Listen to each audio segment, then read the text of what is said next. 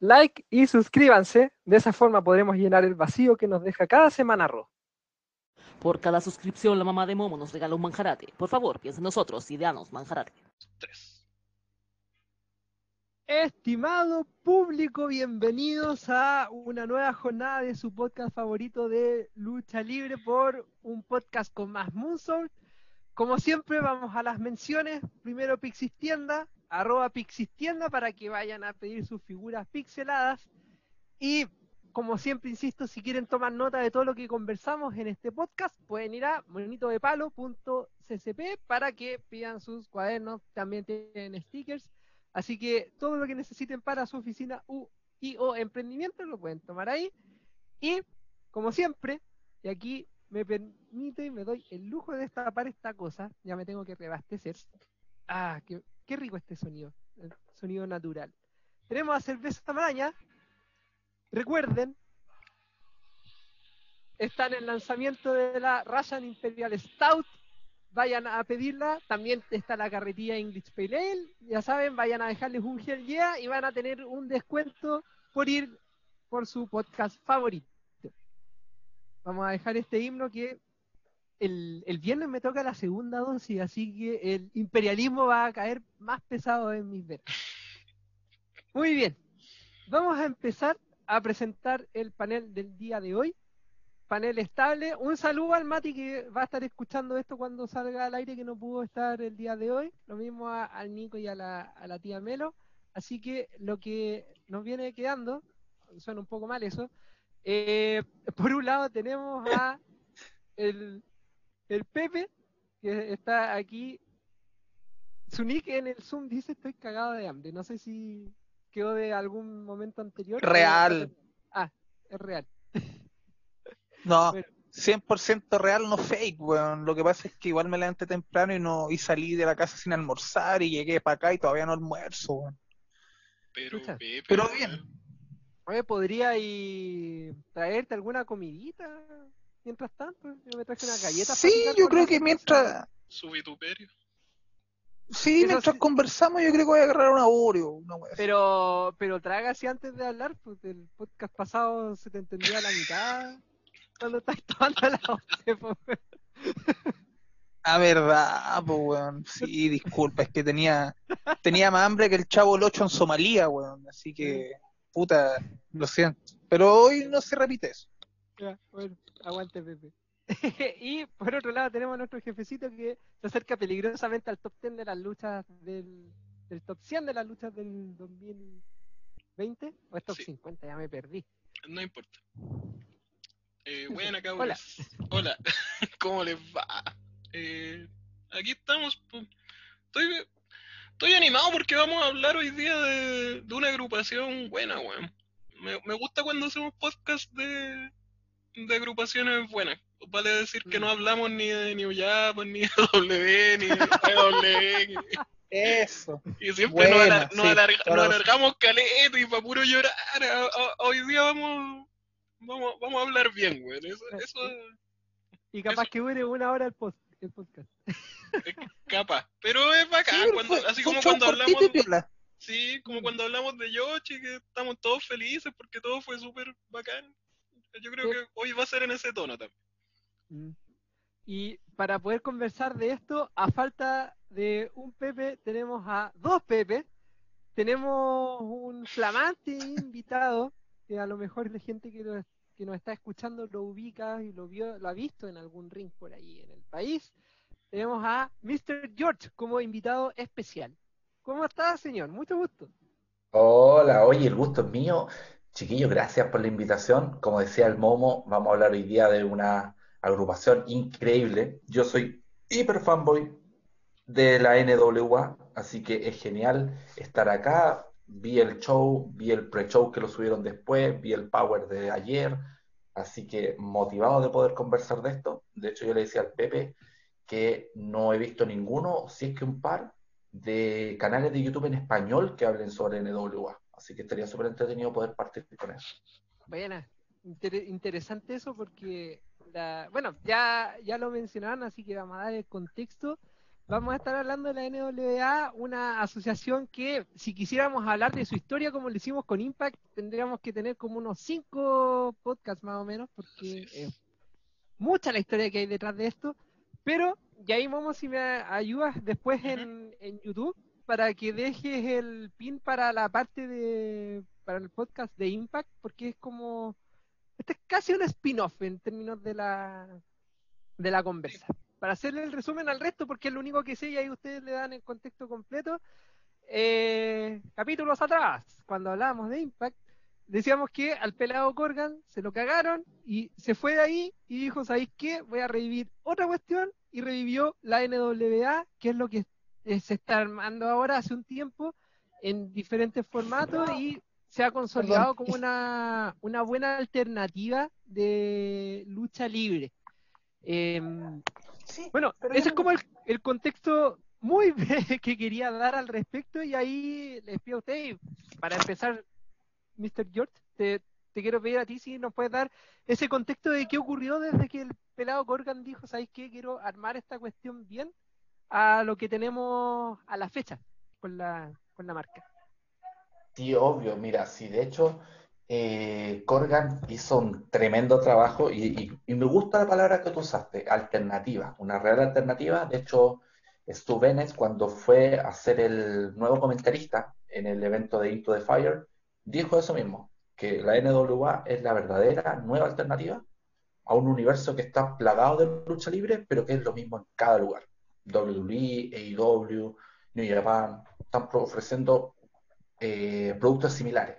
Pero ¿qué está ocurriendo acá?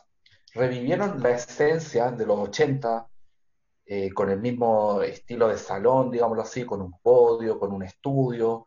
Incluso los luchadores ingresan al ring sin música de entrada. Entonces tiene todo un ambiente eh, a la vieja escuela. Las luchas se anuncian en el mismo ring, eh, se mantienen los títulos originales de ese tiempo. Y claro, al principio empieza este programa de una hora que se emite por YouTube y luego, eh, bueno, con la pandemia decae todo esto. Era un universo precioso con 20 capítulos, alrededor de dos o tres temporadas que se estaban generando, pero el COVID atacó. Y como muchas de las federaciones no pudieron seguir trabajando.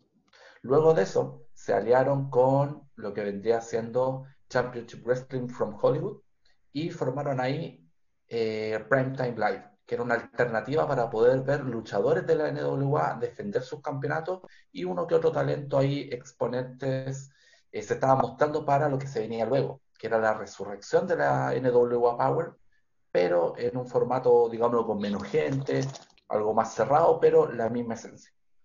Así que más o menos eso fue como el movimiento que estaba haciendo Corgan eh, y lo que podemos ver hoy en día, que es NWA Power. Bueno, y debo agregar que se agradece que esté haciendo el pelado Corrigan algo tan bonito, tan orgánico y con esa aura de pasado, tan vintage, ¿cachai? O sea, estaban los Big Nets que hacía eh, Question Mark antes que falleciera, pues, ¿cachai? Esas cosas como vintage, antiguas, las promos, con esos como flasheos setenteros lo hacía él. Ahora no sé quién estará a cargo, pero siguen haciendo una pega genial. Y me encanta también que la NWA actual esté yendo hacia algo más normal, en el sentido que la NWA antigua igual era un desastre en términos de que hay muchos eh, campeones que son valorizados, otros que no, hay reinados que no existen, otros que sí, hay un enredo enorme. Entonces, si se le puede dar un reboot a algo que la gente entienda de manera más fácil que es lo que está ocurriendo ahora, puta que mejor, ¿verdad?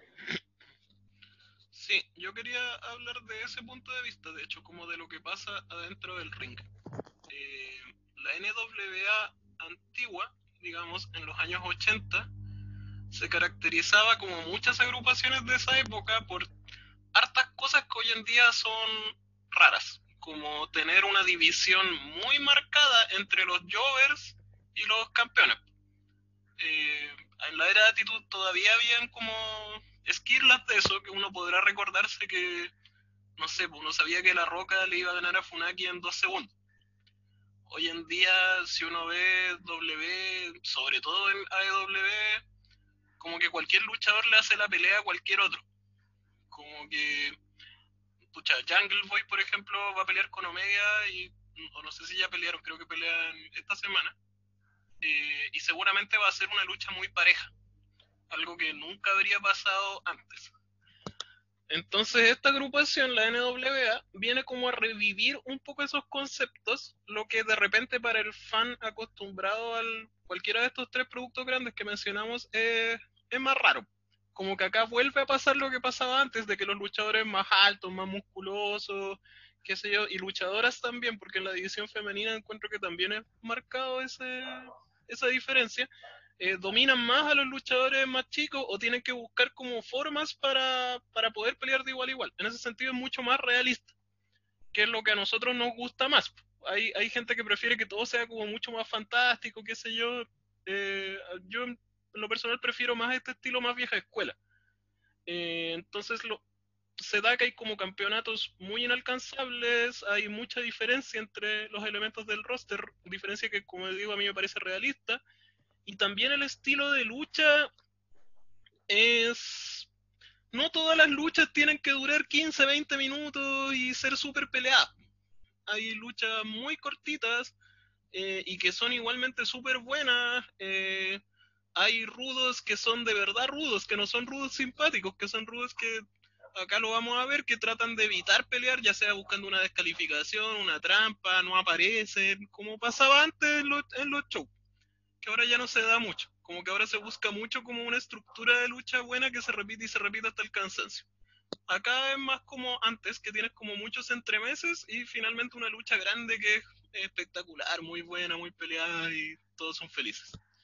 Eso es más o menos como el formato que acá y por eso es distinto a las otras en el aspecto en el ring, además de la producción como describieron bien los cabros. Sí, y pucha agregar otra cosita, eh, se marca mucho eso. Por ejemplo, Nick Aldis, que es un rudo vieja escuela, pues, ¿cachai? medio cobarde a veces, cuando le conviene es picado a choro, que pone condiciones para defender el título, ¿cachai? Que algo como lo que hacía Ricky Shane Page, pero Aldis lo hace más, más a la vieja escuela, ¿cachai? A los Flair. Claro, y otro ejemplo de lo que decía Momo también es la lucha que tuvieron Sal Ranalo con J.R. Kratos hace poco, pues, ¿cachai? que esa lucha en AEW duraba 14 minutos y era peleadísima, pero aquí se quiso contar que Sal Ranalo es un hueón un poco más de abajo, J.R. Kratos es un campeón en parejas que está bien posicionado, ¿y qué pasó? Ganó en unos 4 minutos, ¿cachai? Que son cosas que ya no se ven tanto en otras agrupaciones. Mm. Claro. No, y también acotar que a diferencia de los productos que se están viendo ahora, la NWA tiene su estilo y no lo, no lo tranza. Y, son bien atrevidos, siento yo, tanto en los cambios titulares, cosa que en AEW no vemos mucho porque los cambios titulares son súper, eh, como dice Pepe, cuando conversamos son súper cobardes al querer hacer un cambio titular, pero también se atreven a, en sus propios shows, eh, continuar la historia incluso aunque el público no le guste. Hace dos semanas más o menos, dos, tres semanas en Power, habían anunciado que eh, el Strictly Business iba a enfrentarse a los campeones de pareja. Y Nicole dice en una promo dijo que él iba a intervenir eso resulta que a cinco minutos del show, que, que terminara el show, perdón, eh, no hicieron la lucha y no la hicieron nomás. Cualquiera diría, oye, pero, ¿cachai? La estafa y uno paga por verlo y todo, pero no lo hicieron y, no, y no, y no transaron en eso. Entonces, ni siquiera lo hicieron después, no, se olvidó nomás. No lo hicieron, no, lo hicieron. Porque Nick Aldis dijo que no. Entonces ahí marcando el personaje incluso en la estructura del show, cosa que ahora en los productos no vemos, porque incluso si postergan esa lucha o no la hacen, vemos que después la buscan a realizar, cosa que en NWA no pasó porque esa lucha no se va a dar. Porque y lo mejor, y lo mejor de todo es que después, en el siguiente capítulo, los multaron económicamente, ¿cachai? Y que si no se presentaban le iban a quitar todos los títulos, que es algo que también le da mucho realismo a la empresa. No es como en otros lados que, oh, se portó mal, lo vamos a castigar con una lucha en una jaula. No, aquí fue como, weón, somos una empresa, así que platita, weón, pasa para acá. Y eso también hace que sea un rudo realmente rudo, como que la gente de verdad deteste, que no lo pifien por porque es entretenido pifiarlo, sino que de verdad te desagrada es un weón que te caga el show, pues literalmente. Recuerda... que. Dale, No, es que piensa que el loco te cagó con un main event de una weá que estáis pagando. Entonces, te cagó. Es la raja la weá. me acuerdo que en ECW, Mick Foley nunca podía ser rudo. Como que hacía trampa, qué sé yo, y la gente lo aplaudía igual. Y un día el weón cachó y empezó a no luchar hardcore, empezó a luchar normal y hacía unas luchas más fomes que la cresta. Y la gente, pero es que lo odiaba, si lo aborrecía, y ahí lo logró. Como que hay que tener ese balance que es verdad que a veces en la eh, igual se pasan un poquito de la raya, pero hay que tener ese balance entre enojar al público, pero como en el límite de tampoco llegar a tener un show malo, po, ¿cachai? O sea, tampoco puede ser todo así. Pero, pero encuentro bacán que tomen ese riesgo, como de, de hacerte enojar de verdad. Y con cosas relacionadas directamente al show, pues no con, no sé, con un tuiteo, weas así, que es como lo que se usa más ahora como que son cosas que de verdad te molestan como, como fan, como de lo que esperáis del show. Sin embargo, igual siento que te compensan, porque después de ese show hicieron una batalla real de 14 personas y además hicieron tres luchas y sumado a eso, un pay-per-view, pero hermoso. Sí. Así que yo creo que por ese lado igual lo compensa. Total, Es que eso fue bacán. Te hicieron enojar, ¿cachai? Y yo doy fe que me enojé, weón. Estábamos viendo la weá y Estábamos. fue como, ya, sí, ¿no? Todo. weón? Con el George. Estábamos puteando, weón. Quedamos poker face, porque va encima como que, ah, terminó y pusieron los créditos y ni siquiera fue como un, ah, puede ser parte de la historia, no, terminó el show, se acabó la transmisión. Claro. Radical desculiado, weón. No, lo amo. Aguante. Es mi luchador favorito en el mundo hoy por hoy, Nick Aldis. A todo esto, antes de que se nos pase o para que no quede para el final, ¿de qué forma se pueden ver los shows y pay-per-views de la NWA? Hoy por hoy los puedes ver por Fight TV. Esa es como la única vía que los tienen como para verla al día. Ellos ¿Ya? tienen una suscripción que tú puedes hacer de manera mensual y te van subiendo eh, Power. Esa Ya. suscripción solamente es válida para los shows de Power, Power Search, que aparece cada una vez al mes, ¿Ya? pero los pay-per-view tú tienes que pagarlos aparte. Aparte. Ya. Sí. La Pero es ¿cuánto- muy barata, sí. La, suscri- la suscripción Eso. está a 4 lucas. 4 Ah. lucas la suscripción mensual. Súper barato. Eh, y ahí te aseguráis 5 semanales, más o menos. 5 o 6 semanales.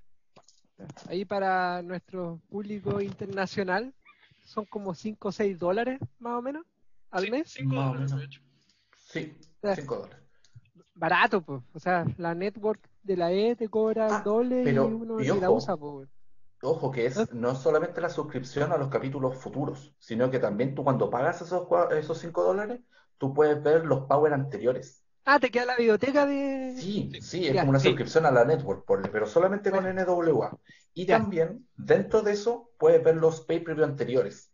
Menos, Ah. por ejemplo, los recientes, como Back for the Attack y el Ya. de esta fin de semana, no. Pero, por ejemplo, el Hard Times, el, el aniversario 70 y el Into the Fire, también lo puedes ver.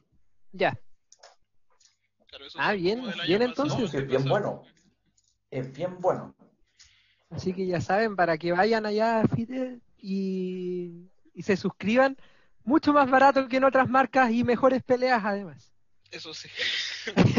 Sí, weón, definitivamente. Hoy yo todos los meses me cuestiono dónde podría gastar esa plata en vez de tener estarla botando en la network. Sí. No, nosotros tenemos un grupo, bueno, con el Pepe. ¿Mm? Ahora el Momo se lo integró, donde nosotros vemos eh, NW. Lo pasamos Ya. por Discord. Eh, también hacemos la, la vaquita para pagar la membresía, entonces se te hace Claro. hiper más barato. Y Claro, más Sí. pues, no sé, sin Como- son- como nada. chocambas por nuca nomás y vale la pena. Oh, barato. So- ay, se me olvidó ir a comprar pan, ahora que dijiste a ocho horas. En fin, Un día deberíamos hacer un podcast como sobre los servicios de lucha, Claro. weón. Sería útil Sí. igual como una guía. yo creo que voy Sí, a... Hay demasiados. Sí, voy a dar de baja la network para empezar a gastarla en, otras y poder opinar para eso. Me gustó. Tengo excusa para votar la network. Si al final uso Watch Pro Wrestling para las cuestiones, porque NXT tiene cualquier desfase. Yo sé que me están escuchando. Me carga tener que ver NXT por esa cuestión siendo que estoy pagando. Puta, a mí Ya, me pasa que pago la network por el archivo, más que por lo actual, ¿cachai? Ah, Pero claro. tampoco lo veo todos los meses, pues como que de pues repente me da la weá de ver, o veamos show DCW, qué sé yo, pero no es siempre, pues. sí. Es que Ah, para lo actual no te sirve. Si somos No. súper fríos en ver, para lo actual no te sirve porque NXT ahora lo quitaron en vivo en la network. Claro, O sea, Solamente siempre. puedes ver cuando volvieron en vivo, de, de perdimos verlo. Ah, o sea, incluso antes del cambio de día te dejaban como dos días de desfase, pues como el Sí, viernes recién liberaban. Claro, pero ahora vas a ser como Raw SmackDown que lo suben cuando lo suben nomás. lo Sí. suben como a las dos el- semanas, una weá así. Claro, pero en términos prácticos, pucha, te sirve para ver el pay-per-view. Mm. Si quieres ver algo en vivo, pucha, solamente te queda NXT UK y 205, porque el resto todo lo pasan afuera y desfasado, entonces no te sirve.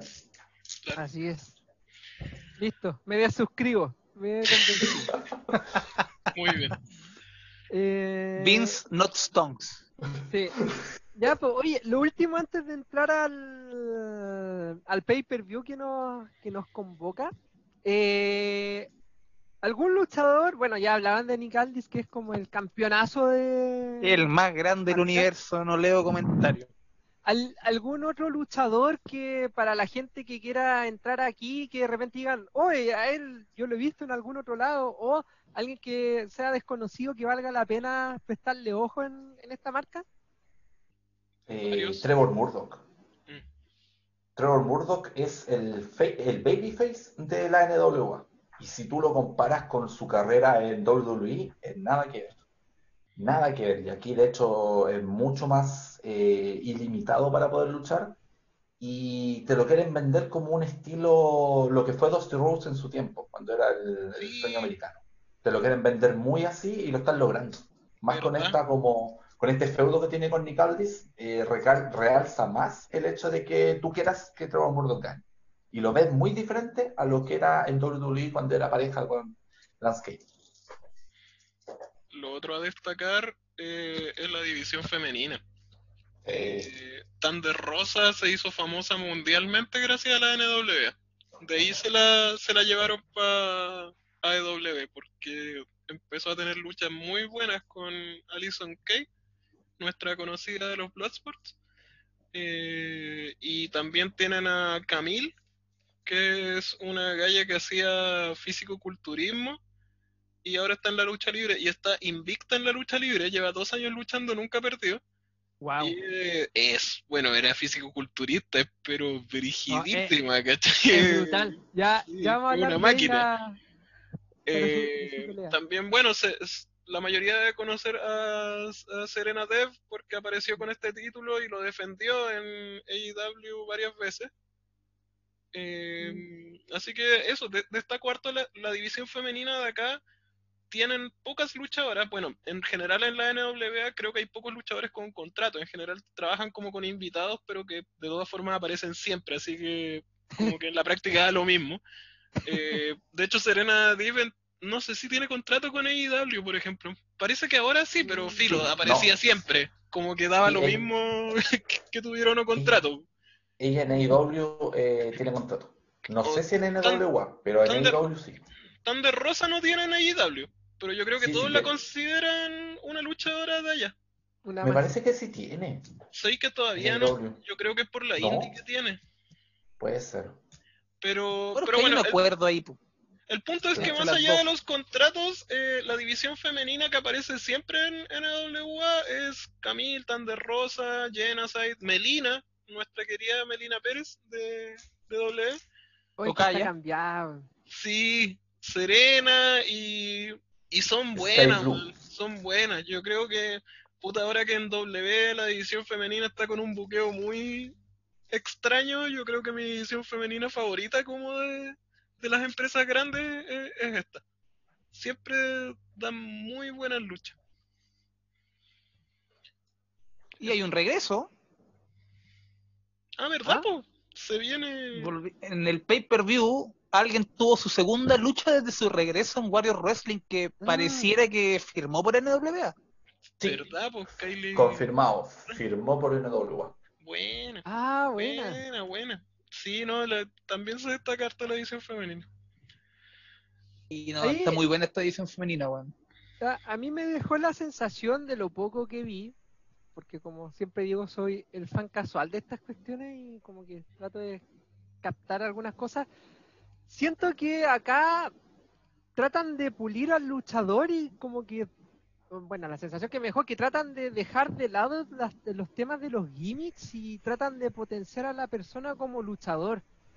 Ah, al menos viendo que tienen como como campeón en parejas, a- aparte de Jim Kratos que lo mencionaron, a Aaron Stevens, que si yo les digo Aaron Stevens es el campeón en pareja, me van a quedar mirando y decir, ¿quién es ese weón? Pero si les hablo del, del Miss Doe, van a decir, ¡ah, ese loco! Y, Claro. y ahí van, ahí van a hacer el paralelo. Y no sé si es en general, porque también veo que está Chris Masters acá en, Sí. como parte del roster. Entonces, no sé si de verdad la lógica de esto es como manejarlo más desde el concepto del luchador que tenerle gimmicks extraños o como caricaturescos. Mm, El caso de Stevens igual es como un poco más aislado por el hecho de que él empezó como un personaje más de comedia en la NWA.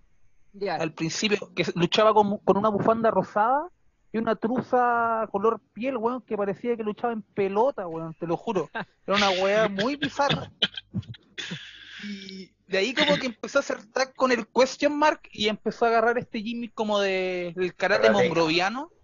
Claro. ¿Cachai? Y, y salía con, con kimono y la weá y, y era como un heel como más cobarde. Y ahora cuando falleció Question Mark, eh, Josephus, eh, ahora como que volvió a ser un poco más serio, ya. pero él era como el único personaje junto con el Question Mark, eran como el tag team personajes ridículos de los 70, ¿cachai? Cosas que en esa época funcionaban, por ejemplo, en esa época era furor esta cuestión de que alguien debutaba con una máscara y nadie sabía quién era y después se la sacaba y era como, oh, es Ric Flair, por ejemplo, Claro. ¿cachai? De hecho, eh, en el show pasado debutó un enmascarado misterioso también. Pero como dice Héctor, la mayoría tienen el gimmick más. No tienen como un personaje, como decís tú, sino que su identidad se la da como lo que hacen en el ring. Como si son tramposos, si son burlescos. Pero muy, muy ligado a que en el ring hacen trampa. A que le ganan al oponente y se ríen de él. O Sal Rinuaro que siempre trata como de amistarse con el oponente, de tener como una lucha en buena onda y al final le sacan la cresta. Pero todo muy ligado al ring. Yo creo que tiene que ver con que antes era así porque no tenía plata como para hacer tantos segmentos backstage y qué sé yo, que le dieran Mm. como más personaje a los Claro. locos. ¿Eh? De Acá hecho, el entran- segmento backstage se hace ahí mismo. Hay un podio que Eso. ellos se bajan del ring y hablan, o antes de entrar al ring incluso, hablan en el podio. Entonces el personaje es más Sí. hablado que visual. Exactamente. y es un toque, es un toque precioso al hecho de que antiguamente, para ahorrar fondos, no entraban con música, tenían el estudio al lado del ring, ¿cachai? Y eso lo hacían no porque era como un estilo que querían poner, no, era para ahorrar No había lucas plata nomás. nomás. Claro. Claro, Claro. entonces ahora lo están haciendo así como un homenaje como lo hacían antes en los estudios de televisión. Y yo creo que tienen lucas para hacer backstage y weas, pero no, a ellos les gusta este estilo y a mí me encanta, weón. Se agradece porque es, es algo diferente. O sea, los temas de entrada ellos los guardan exclusivamente para los pay-per-view. Todos los shows de Sí. Power, ningún luchador entra con música. Entonces, eh, te hace echar de menos eso. Y a la vez es un toque diferente que no vaya a ver en otro lado.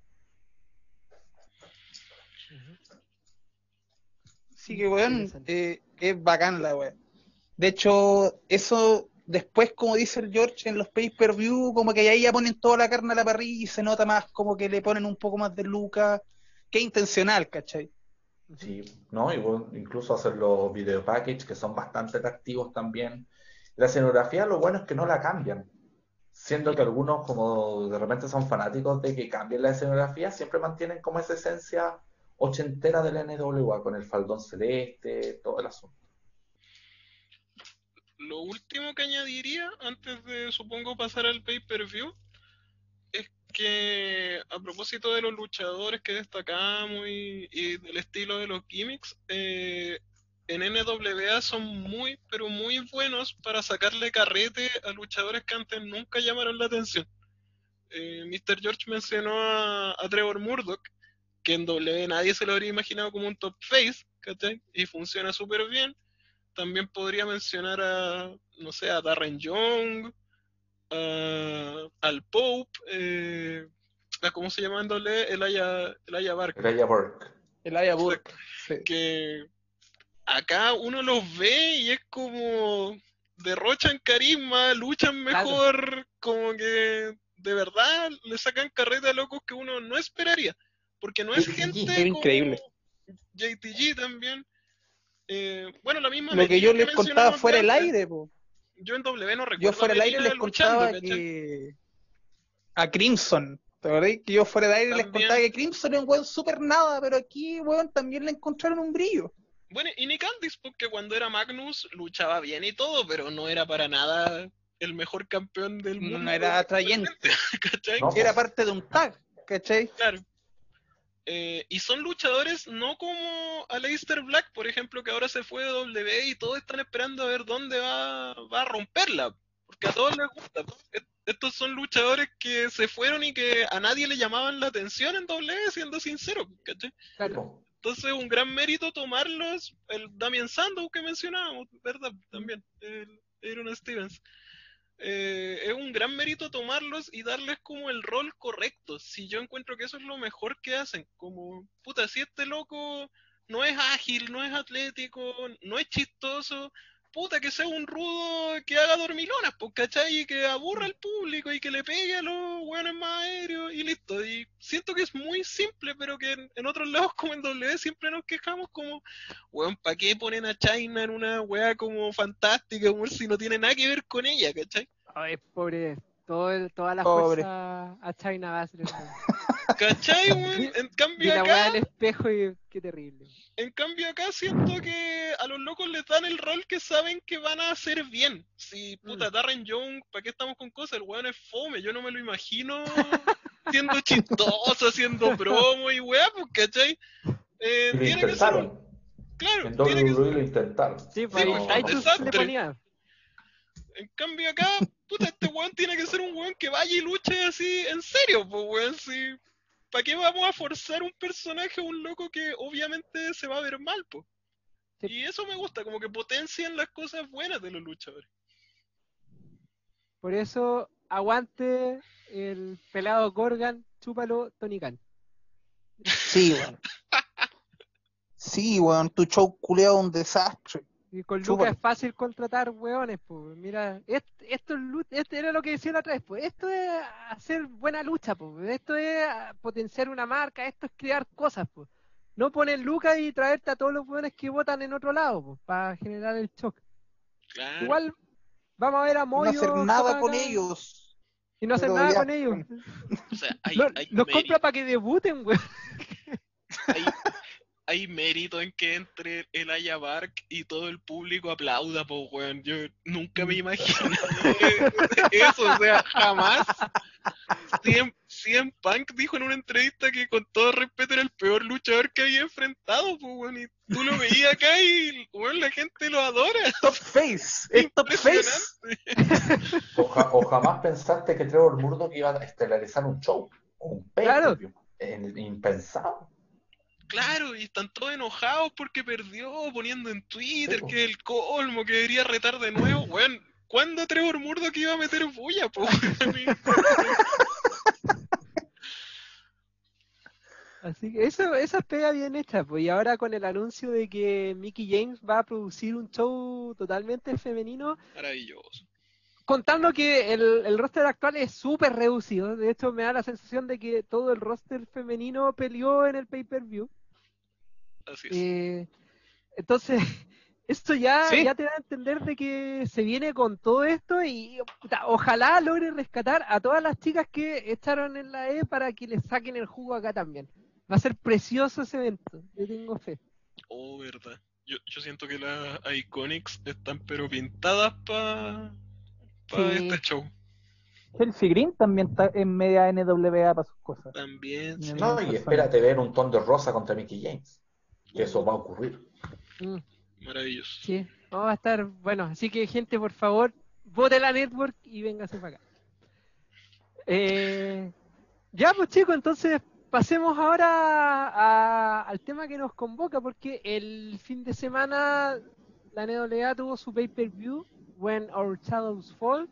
Eh, la verdad que alcancé a ver un par de peleas nomás, así que aquí los voy a dejar comentar hasta que me toque opinar algo. Lo único que quiero decir es que me gustó mucho el inicio. Ahí se ve la mano, otra vez, según yo, se ve la mano del pelado Corgan con esa guitarra y ese inicio de, de pay-per-view. Lamentablemente no sé quiénes son los que tocaron ahí, pero me tinca que deben ser amigos y deben ser gente más o menos conocida. Y le dio un buen toque para partir el evento. Buena Así pregunta. Voy a ver si averiguo mientras tanto comentan ustedes a ver quiénes eran los, los guitarristas, porque se veía un tatita con doble guitarra, así que probablemente sea bien conocido y me voy a querer matar cuando sepa quién fue. Sí, mira, yo de yo a mí me gusta mucho la música, pero no ese tipo de música. De hecho, quedó claro en el review de WrestleMania, weón, que si hubiesen estado al lado mío, todos ustedes se metieran encima cuando dije que no me gustó la entrada de Rhea Ripley, po, Mm. ¿cachai? ¿Verdad? Gracias por recordarlo. yo, yo no soy muy, muy experto, no me atrevería a dar un juicio, pero a mí me gustan todas las intros de NWA por lo que ya hemos dicho hasta el cansancio hoy día, por el tema vintage, ¿cachai? Ya,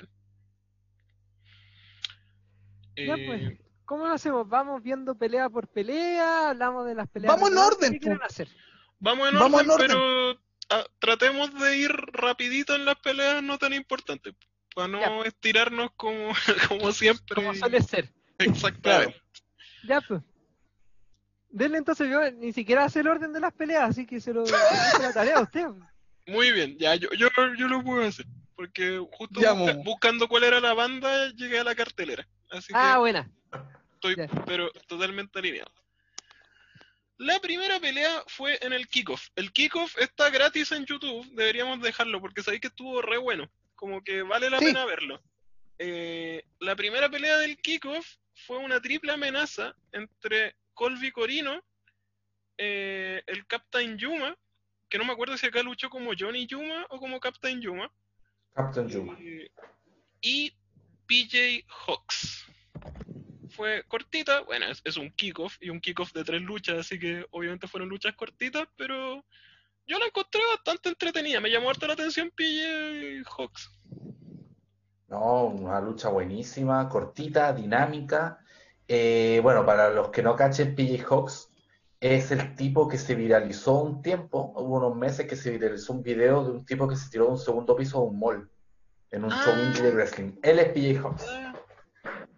Me acuerdo que fue bien criticado, fue, fue bien polémico, como innecesario, Sí. bacán, o la típica que pasa con esta wea. Ese muchachito que se tiró es PJ Hawks, que exceptuando ese episodio, el loco es buenísimo. De hecho, buscando en YouTube, tiene como dos luchas con Steve Richards, Oh, buenísima. Y no, bastante bueno el, el inicio de ese pre-show. Bien, bien rapidita, pero bien buena.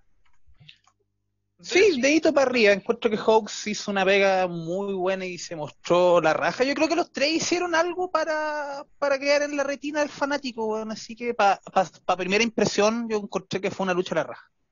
Yo el que más conocí aquí era a Colby Corino. Y, y le ponen loco, es, es bastante bueno. Ojalá, ojalá tengan más posibilidades acá, que supongo que les da mucho más exposición que las indies luchar acá en la NWA. Así que ojalá veamos más de, de ellos. Después Claro. vino eh, Genocide contra Sky Blue. A mí me Grande encanta Sky Genocide. Blue. Y salir en la raja. yo no, no conocía a Sky Blue y la encontré muy buena, weón. Eh, luchaba muy bien. Eh, no, no sé de dónde salió o dónde luchaba antes. De- debo haberla visto alguna vez, capaz que en la misma NWA, yo creo. Pero, pero buena lucha, igual cortita, pero esta fue mucho más técnica que la otra. Fue como un cambio de ritmo y eso también se agradece harto, la, la variedad. Sí, bueno, nada más que Genocide es como un personaje femenino distinto igual para lo que muestra la NWA, ¿cachai? Que igual siento que está como un poco inspirado en los en las rudas de, de los 70, quizás un poco en las hochi que se pintaban la cara para lucir más intimidante y ese tipo de bolas, ¿cachai? Sí, No, y buena verdad. luchita. Buena luchita que se dio, cortita también, que se agradece mucho. De hecho, el kickoff en general, el- el- perdón, el pre-show en general duró 30 minutos. ¿no? Y esta luchita fue cortita, precisa, ambas se vieron bien, pero se marcó directamente que el, que el empuje va para Genocide. Así que me gustaría ver un encuentro de ella con, con Camille en un futuro. Sí, Sí. yo creo que Sun. Estaría bueno. Y después viene una que fue una de mis luchas favoritas del show. Y está gratis en YouTube, así que invito a todo el mundo a verla. Luchó Jeremiah Plunkett, que yo no lo ubicaba, que es como, como un pelado con estilo más como olímpico, como más de catch, qué sé yo. No, no sé el término técnico, pero es lo que uno se imagina si le dicen lucha olímpica en la lucha libre. Y peleó contra Luke Hawks, que es un luchador que hace muchos años, ¿hace cuánto? Como hace 10, 15 años, luchó en la XPW. No sé si alguien de los que escucha sabe, lo, tiene la desgracia de saber lo que era la XPW. La Sí, ay, qué dolor Era- de cabeza. una agrupación de backyard, pero backyard, backyard, así como, weón, pero era una locura. Era una agrupación de un. No me acuerdo quién era el dueño, pucha, el Nico sabe harto de esta agrupación. Eh, saludos para el Nico. Pero era como un guitarrista rock que pololeaba con una actriz porno y hicieron una agrupación hecho, que es muy demente, así, pero con lucha hardcore, pero enfermiza. Esta es la agrupación de la lucha de andamio donde New Jack tira un weón para abajo y casi Sí. lo mata. Eso, eso es lo que más conoce la gente. Tengo dos cositas que decir nomás respecto a la XPW. La primera es que en volar le pedimos a Nico que haga un pequeño audio explicando porque vale la pena. Y lo segundo es que, si mal no me equivoco, se viene un capítulo de Dark Side of the Ring sobre la XPW, ¿verdad? Ah, chuta. Así importante es la cuestión. ¿Para bien o para mal? Sí. Es que es increíble, Héctor. Si esta weá vendían DVDs de la XPW en el Eurocentro, weón. Weá Ah, muy ya. rara, po, ¿cachai? Y yo Si creo que porque llegar hasta se- acá. Sí. Y yo creo que solo porque se viralizaba que un weón cayó de un andamio, no sé, a una torre de tubo fluorescente. Ah, Con- Dios mío. qué sé yo. Estoy inventando, pero seguro pasó. O sea, yo los vi usar, no sé, autos, eh, dardos tranquilizantes, ¿Qué? una serie de... Y todo salía mal. Es una locura. A grandes rasgos, XPW es una promoción que eh, nació de algún modo con la ceniza y con todo lo que dejó la ola de la SW, después de, de todo el, el alboroto de la invasión y todo el tema. Año 99, esto, esto ocurre. Eh, a manos de un tipo que era realizador pornográfico, un tipo que, que- que era muy cuestionado en su, en su pega, igual eh, que tuvo un par de condenas también por, eh, por, por temas eh, de moral y buenas costumbres en Estados Unidos. No sé en qué quedó eso, pero el tipo es el que puso las lucas y, fue el dueño de XPW. También igual hay que, hay que recalcar que igual hay como dos versiones de XPW. La primera que es del 99, que es donde en adelante hasta el 2003, 2002-2003, que es donde eh, entraron un montón de luchadores, ex, luchadores de la SW, Sabu, Sandman y otros rezagados más que no, no estuvieron muy de acuerdo tampoco con, con el tema de los contratos después en WWE y todo el asunto. Eh, y después hay como un renacer posterior al 2003, una especie de renacer entre comillas, que es donde eh, empiezan a aparecer eh, luchadores jóvenes como tal y que son como las nuevas promesas. Eh, uno de ellos obviamente que es eh, Altar Boy Luke, que es Luke Hawks, si no me equivoco, que, es un tipo que, que él se puede decir que un- es un XPW original. Pero el tipo en ese tiempo tenía todo un, un estilo distinto a lo que hoy en día. Hoy en día podemos decir que un luchador completo.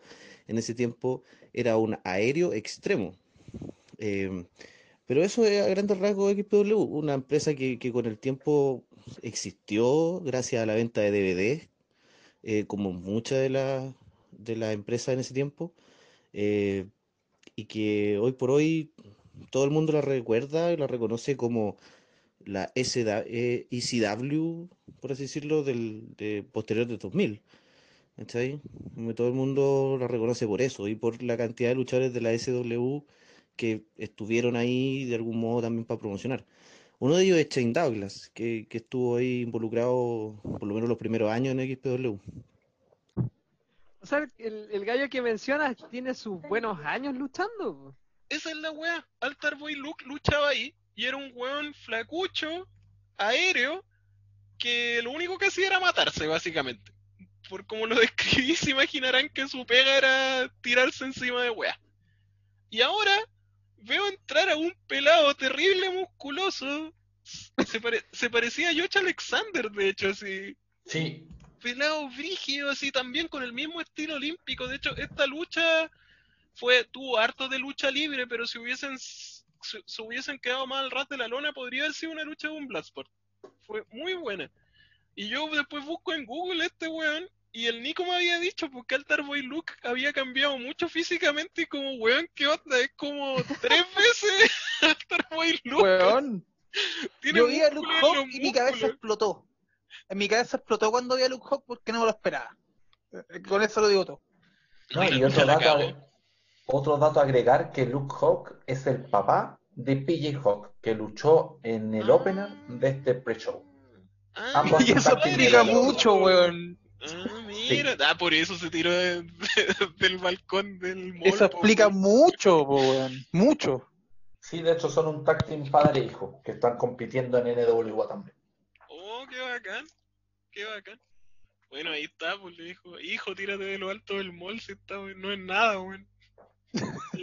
Supierais lo que hice yo, dale nomás.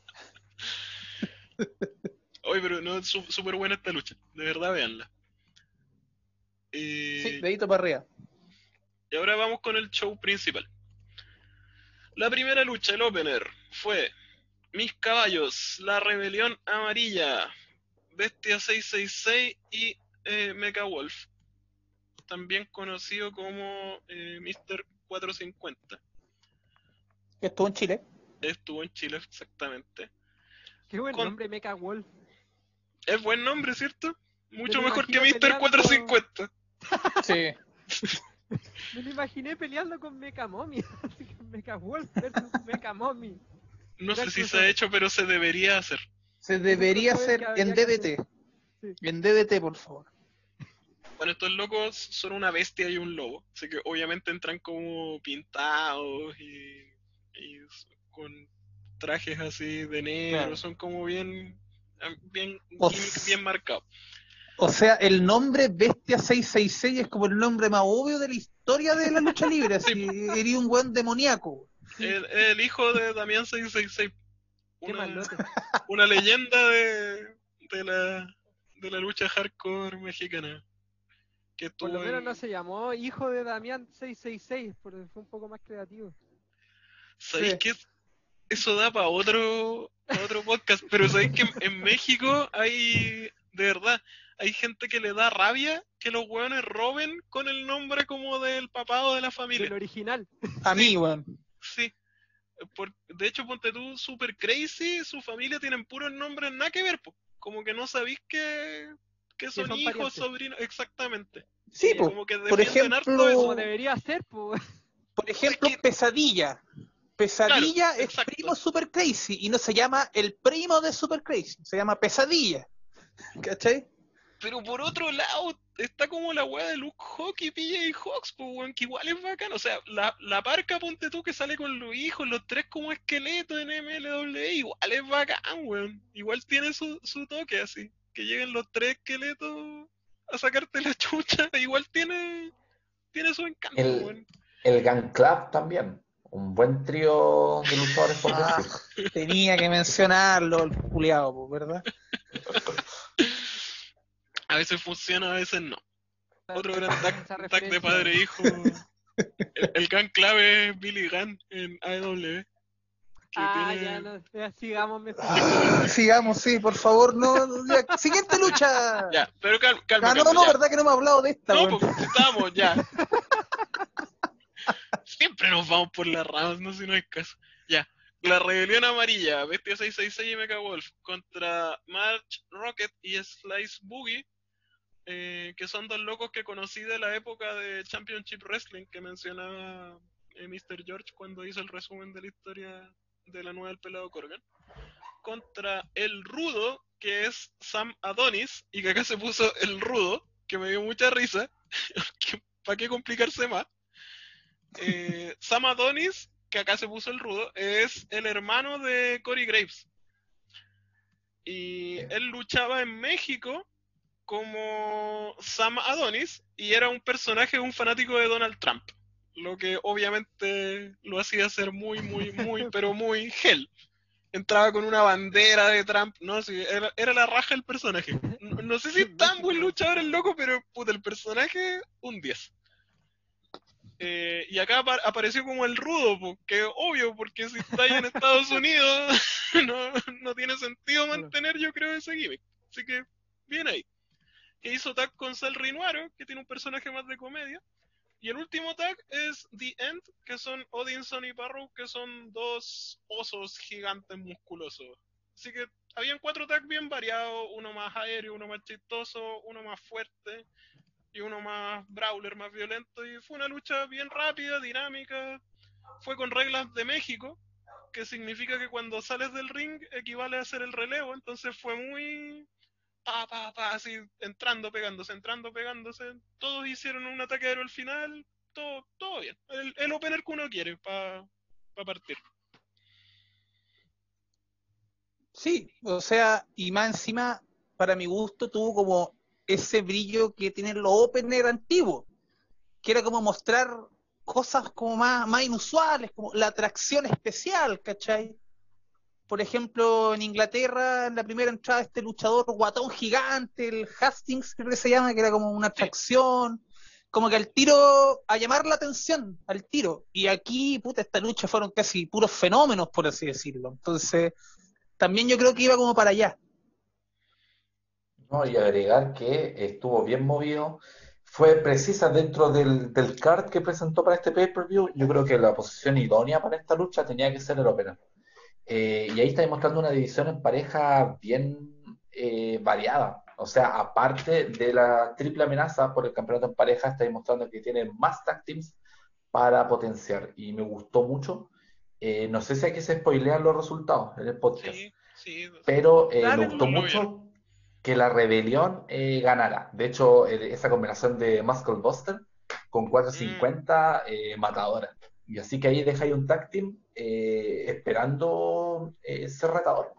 Por lo menos para mí, encuentro que deberían ser los próximos retadores al campeonato en parejas.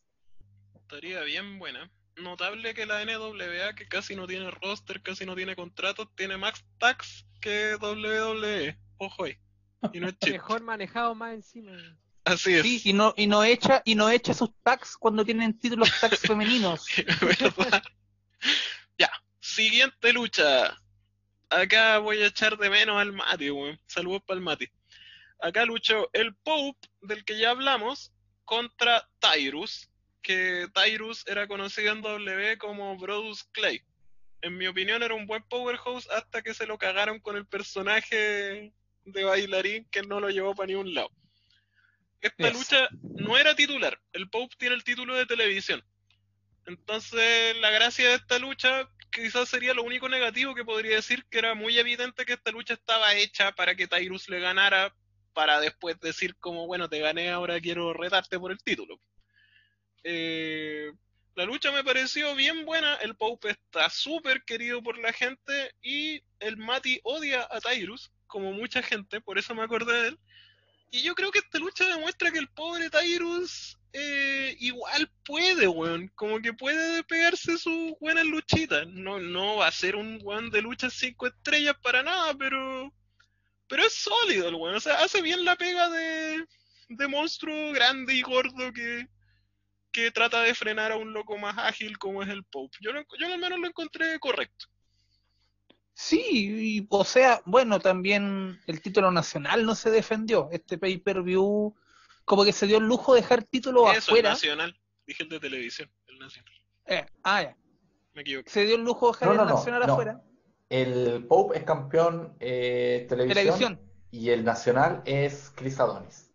Sí, O sea, yo tenía razón. Muy bien. Sí. sí. Excelente. Dale, Pepe. ¿Qué está diciendo? Ah, ah ya. Que Sí, que acuérdense que no comí. Sí. Que se dan el lujo de dejar títulos afuera, ¿cachai? Y a pesar de eso, como que no lo echáis de menos, weón. No sé, a mí me pasó eso. Lo bueno es que la NWA también tiene tantos títulos y todos son distintos, ¿cachai? El, la televisión tiene la regla de los Lucky Seven, que si lo defiende siete veces el campeón, puede dejarlo vacante y luchar por el heavyweight, ¿cachai? El nacional, que ya es un título con más historia que mi abuelita, eh, y así, pues. De hecho, al, al Pope le faltan dos defensas para eso, ¿no? Lleva cinco. ¿O estoy Claro. Eh, esta semana hizo una defensa más. Perfecto. Una, así que le faltaría una. Dale, Mr. George, tu opinión de esta Mira, luchita. sí, la verdad mi opinión va a ser bien diferente a la que ustedes dieron porque a mí no me gustó esta lucha. Soy súper fanboy de la NWA, pero no dentro de lo malo yo pondría esta lucha. Hubiera preferido que hubiera sido eh, por el campeonato de televisión por la regla de los 6 minutos, eh, 6 con, 6 con 5 minutos, porque la encontré eterna.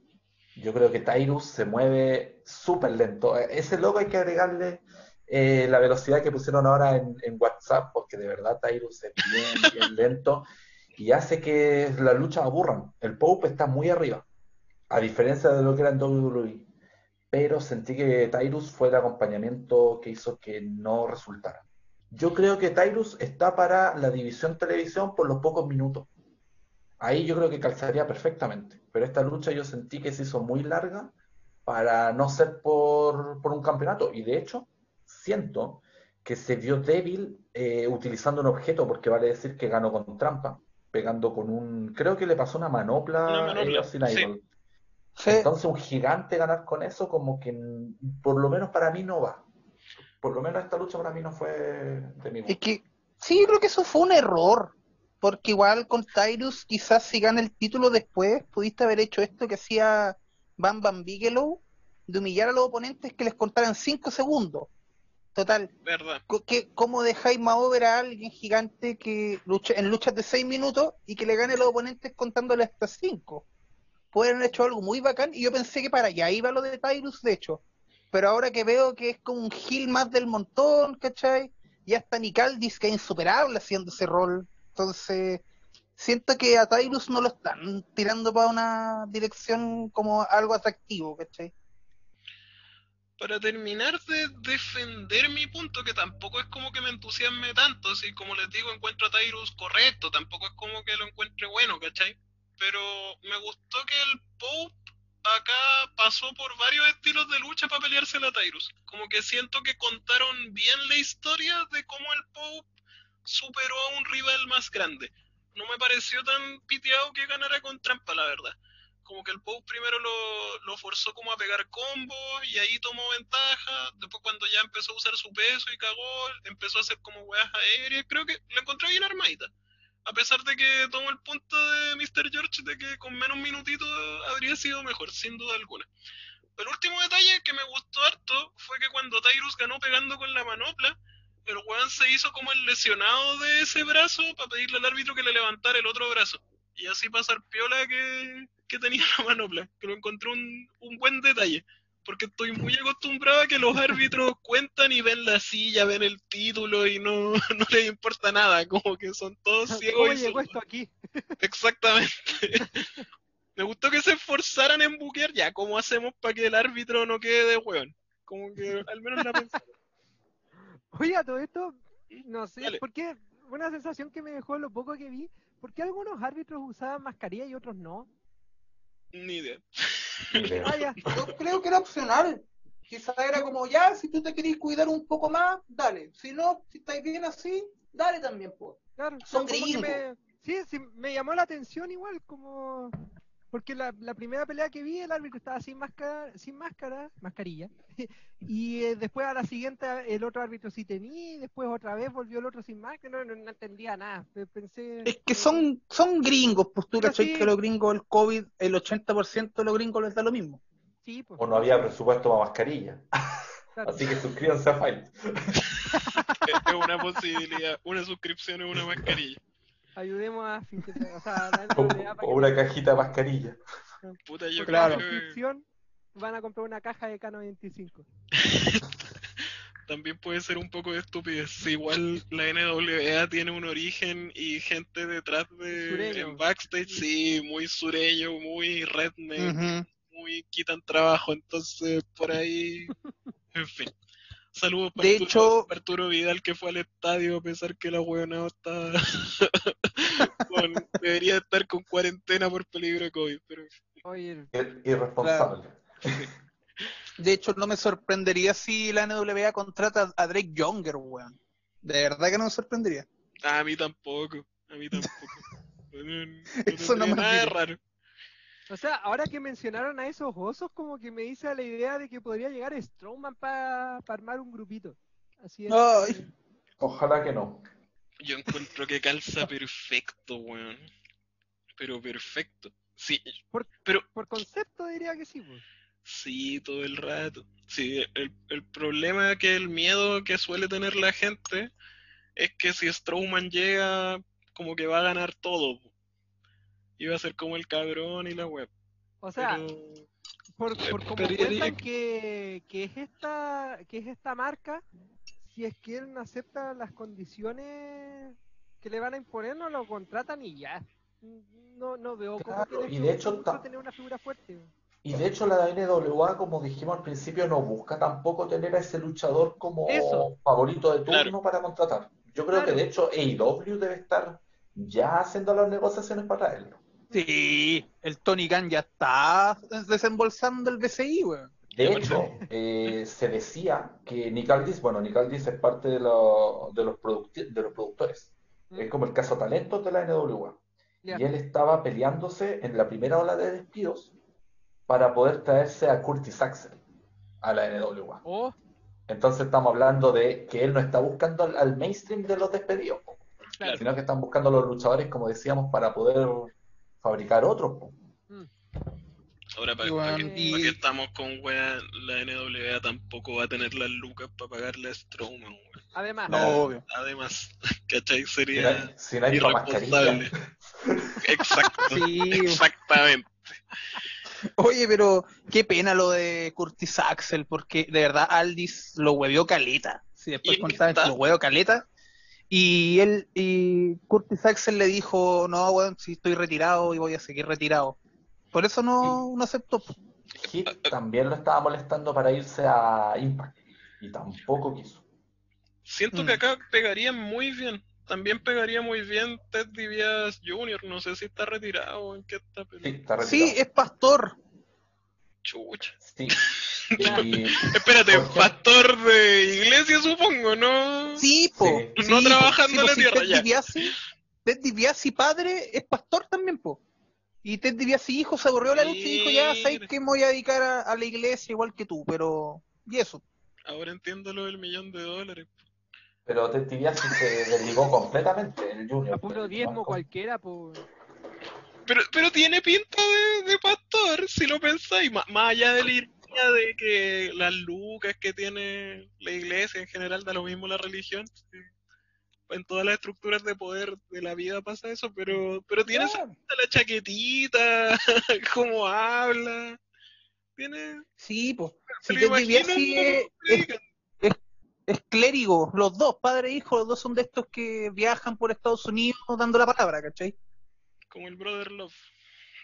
Claro, de hecho, uno cuando hay gente que cuando se entera que Ted DiBiase Jr. se retiró la lucha para eso, quedan como para adentro. así. Igual Bueno, es como una decisión de vida súper eh, drástica. Bastante, debo decir. Eh, ya, Sigamos. sigamos. Viene, en mi opinión, otra de las de las buenas buenas del show, que fue Kylie Rae, ídola, con Teirin Terrell, contra Melina y Thunder Rosa. Ah, Esta la vi. ¿Puedo Dale? Mira, bueno, lo primero es que obviamente me sorprendió ver a Melina porque no la había visto desde, no sé, cortos, de cuando estaba en la E con... Ella era de Eminem, ¿cierto? Sí, efectivamente. Ya. Eso es todo lo que recuerdo de ella, porque después Wow. tuve que ver Luchita. O que sea, no la veíais como desde el 2005 más o menos. Sí, pues sí, for- forma parte Wow, de la década... La, 20 la años. década de lucha que no vi eh, está metida toda la Ruthless Aggression. Dale. Y bueno, me sorprendió el look primero porque totalmente distinto como que se veía como, como hablábamos la otra vez de la, de la Apache, se ve como una mamá, mamá chancla, como ¿Es verdad? Sí. se, se ve power en ese sentido. Donde Rosa, una ya conocida por gracias a lo que ha estado haciendo en AEW, la verdad, porque si, no tampoco lo ubicaría.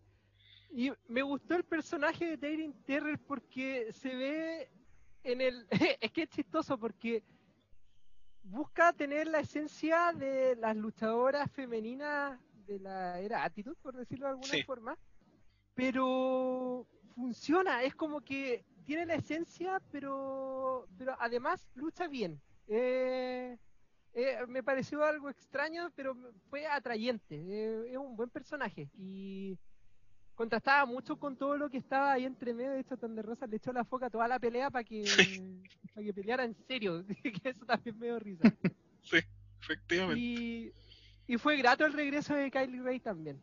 Como, de- como me había dicho Pepe, que esta es su segunda lucha de retorno, tendría que ver la que tuvo en Warriors Wrestling. Pero, pero bien, bien. Fue entretenida, bastante dinámica además, como que lo que dicen ustedes como son luchas cortas, pasa rapidito y, y el final me dejó marcando ocupado, sí. Pero, pero buen final igual, para para la pelea, como para darle continuidad a este roster limitado que tienen para hacer que, que la cuestión rinda. Lo que pasa es que el gimmick de Kylie es ser buena persona, básicamente. Mm, Eh, así muy, muy abstractamente, ese es su personaje. Siempre le, le lleva un regalito al oponente o saluda al- mucho al público. Y puta, la, la galla eh, como que es como esa gente como que brilla, así, como que tú la veís, bueno, muy buena onda, así, como que no te puede caer mal. tiene ese ángel.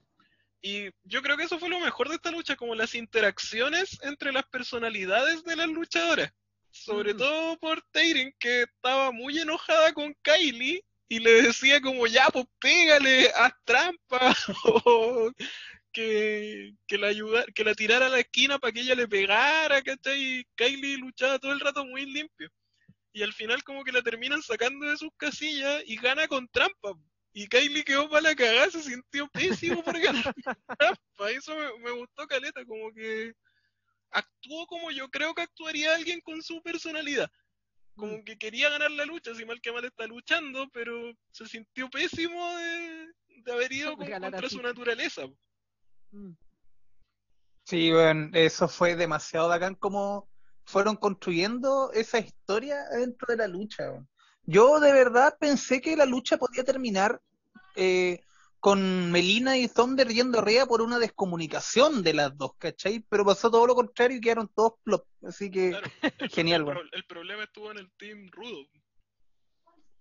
Claro, y pucha, debo añadir que eh, Taryn va a ser, yo creo, la top heel de las mujeres por el simple hecho de que la loca en, el- en la lucha demostró que no lucha nada. Se escapaba, no entraba al ring. Eh, no luchaba. Y yo creo que eso va a ser, y de hecho, en, en el capítulo del martes de Power se demostró que ella gana sin luchar. Entonces va a ser un personaje muy detestable y genial porque se necesita eso aparte de Camille, que no es detestable, sino que ella es heel de naturaleza, de ella misma. Pero Taryn Terrell yo creo que va a ser ese personaje que tú vas a buchear, porque va a ganar sin siquiera luchar. Eh, como último, quería igual destacar lo que dijo Héctor, que la gracia de Tyrion Terrell es que no lucha nada, es super heel, pero cuando hace una maniobra quedáis loco. Y como que da más rabia. Es como esta Sí. huevona lucha bien y no quiere luchar. Porque de verdad que cuando ejecuta una movida es como, oh, la galla asesina, como que no te lo esperáis como por su aspecto. Mm. Muy buena Sí, lucha. muy buena ella. Y, ah, y los intercambios entre Thunder Rosa y Kylie Rae, weón. Puta, ojalá se dé esa lucha eventualmente, porque quedé muy Sí. Está pintada para un power.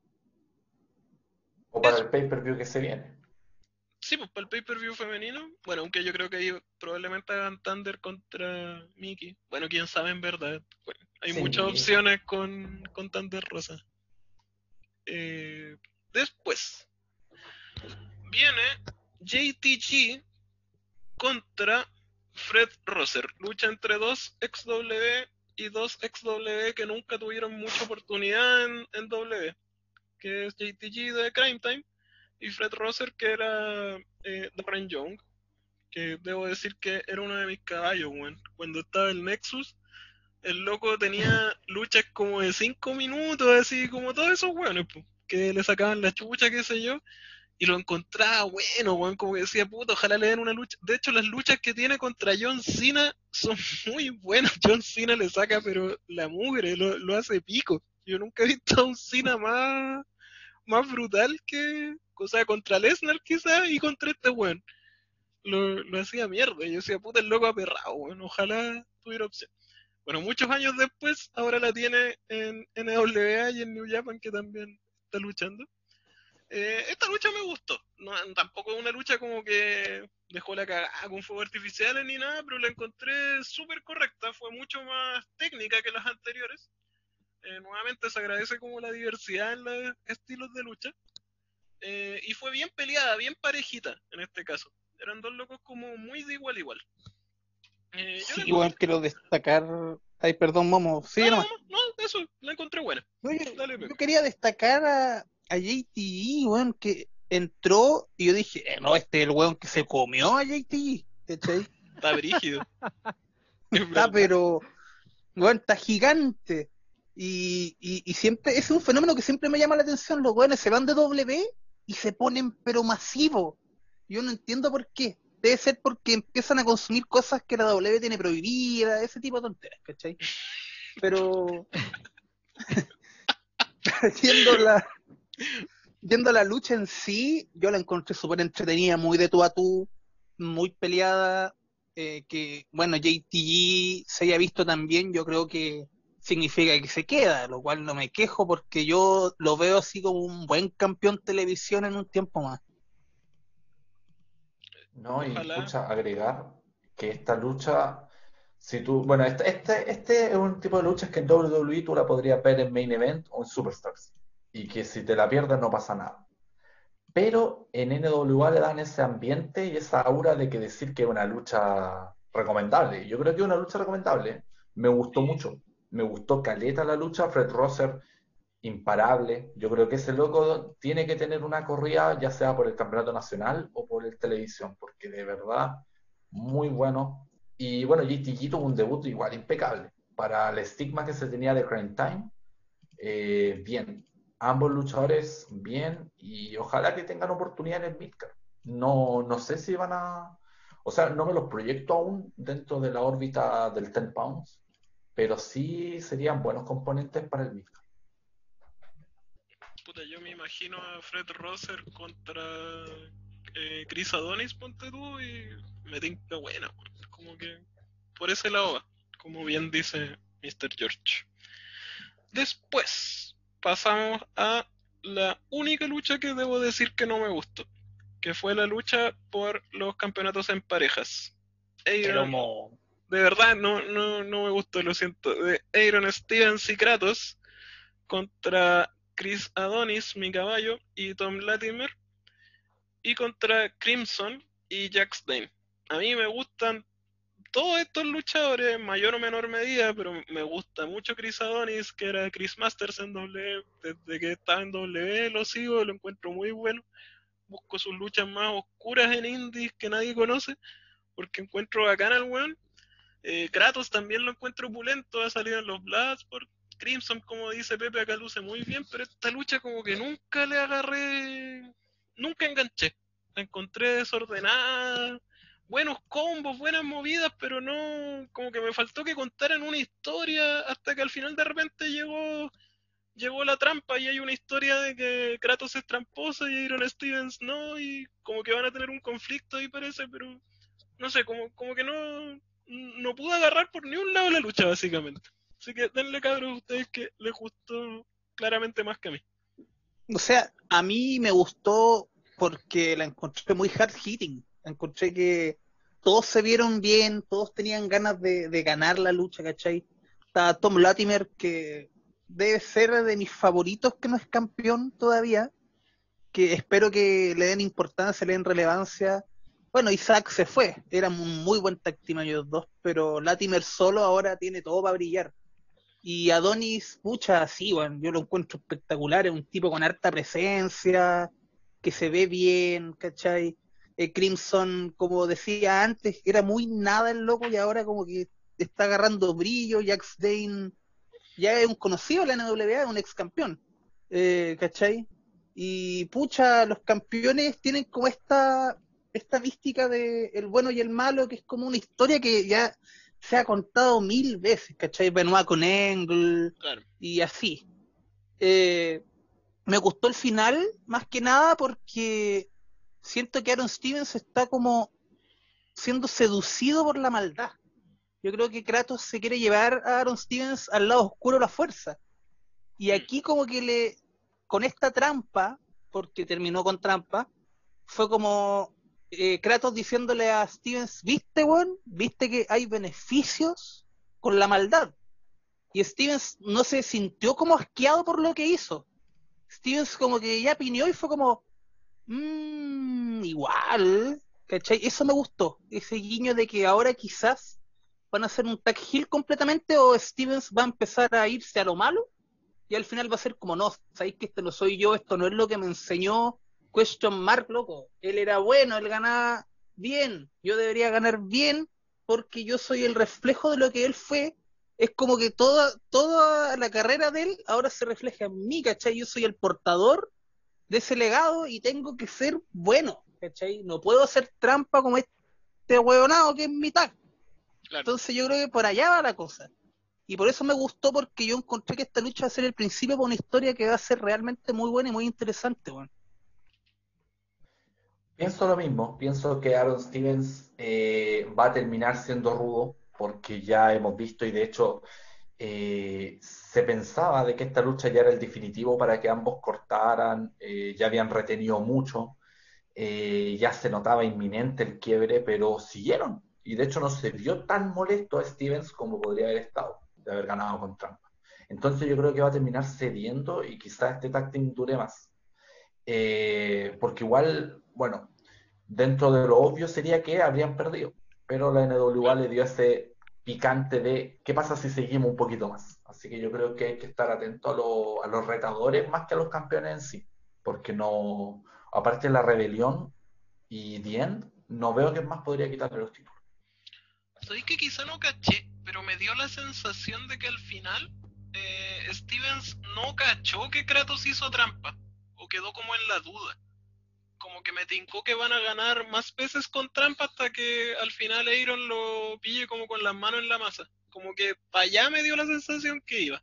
Pero Lo que yo entendí fue que Stevens igual como que cachó, porque como que él sabe cómo es su tag, por eso cuando ganó puso esa cara de puta, pero este weón parece que hizo trampa, po. eso, No sé eso, me como que quedó con la duda, sentí yo.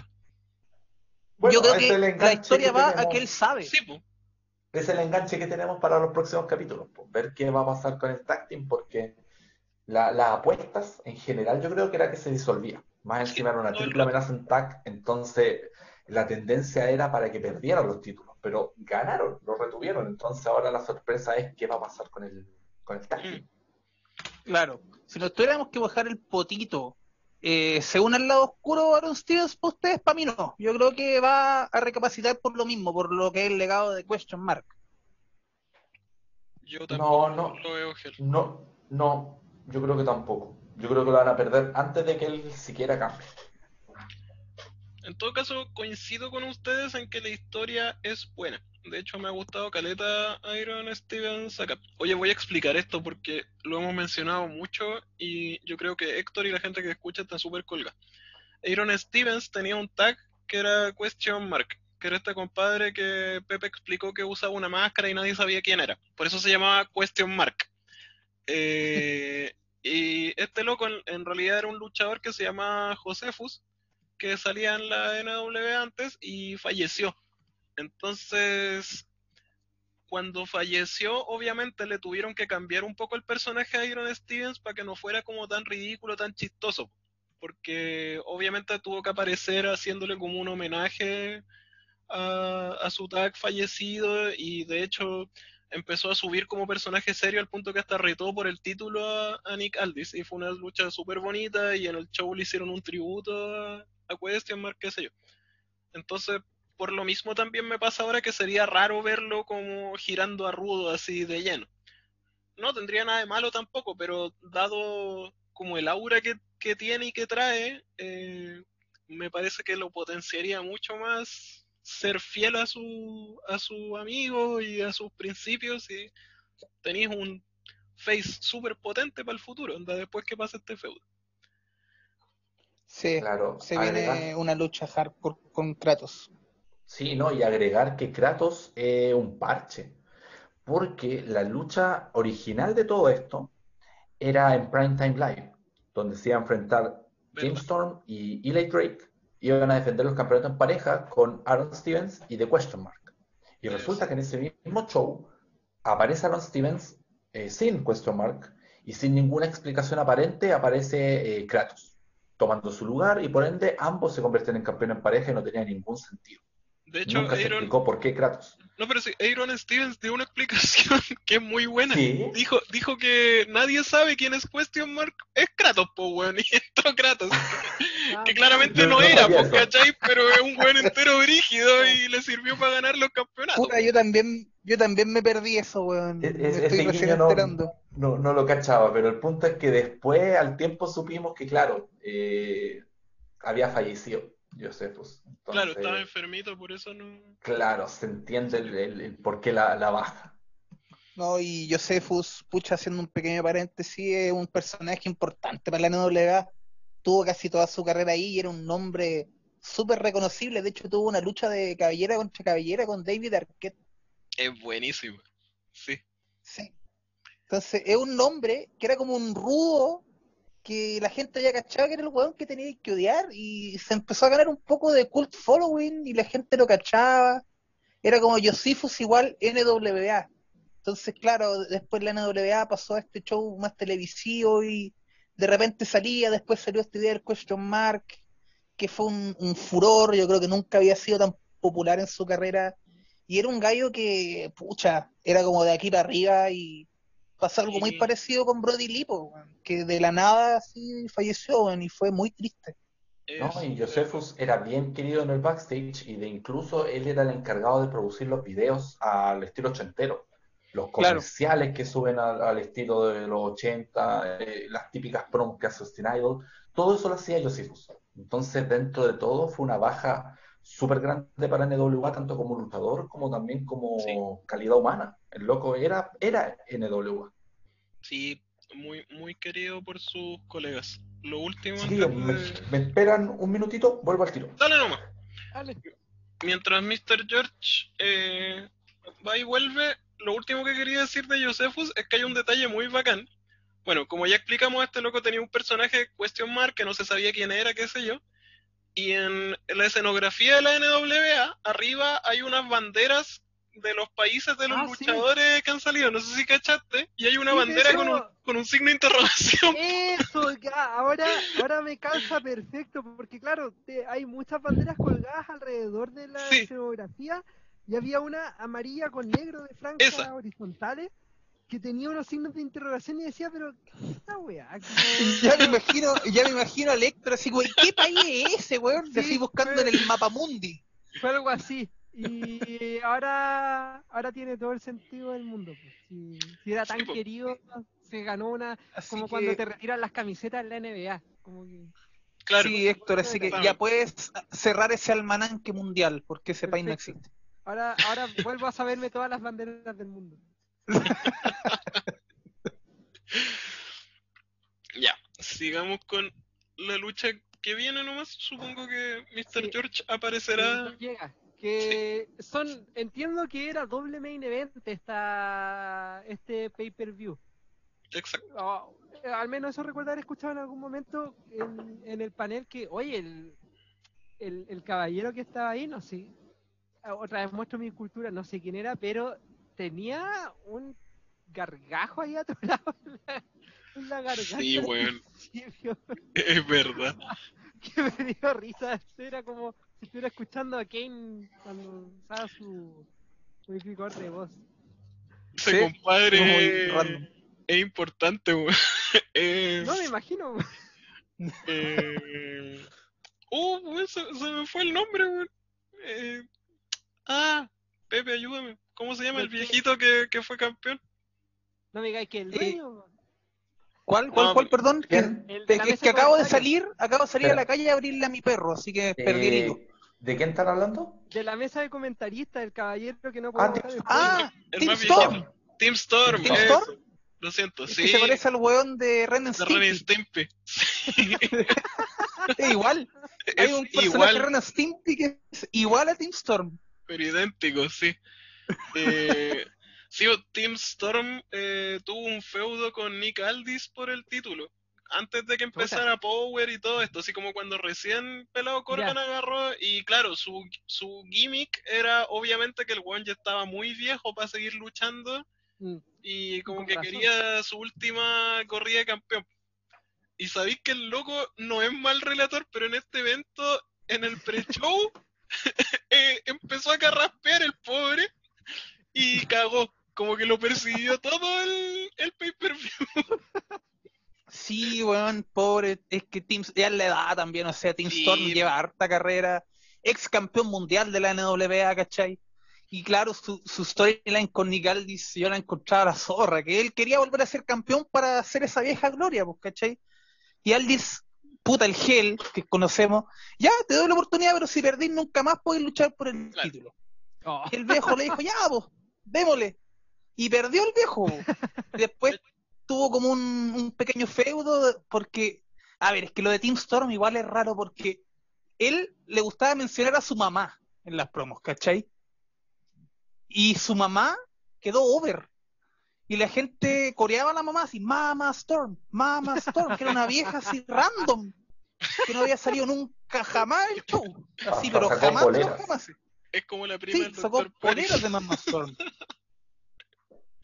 Y pucha, y empezó a agarrar mucha popularidad, incluso estaban haciendo como una historia que salía un culiado disfrazado de Mama Storm, así, un, un weón ¿Verdad? que nunca caché quién era, que salía como disfrazado de abuelita, y como que ridiculizaba a la mamá ¿Quién de era? Storm. ¿Quién era? Era Da- Danny Dills.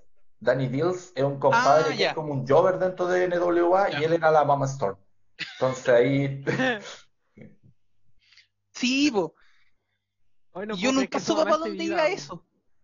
Nunca supe para dónde iba eso y nunca se va a saber porque parece que Storm ya no está luchando, po.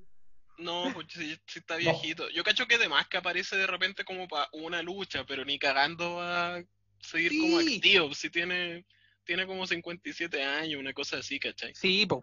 O De sea, hecho, yo creo que Storm una más y chao.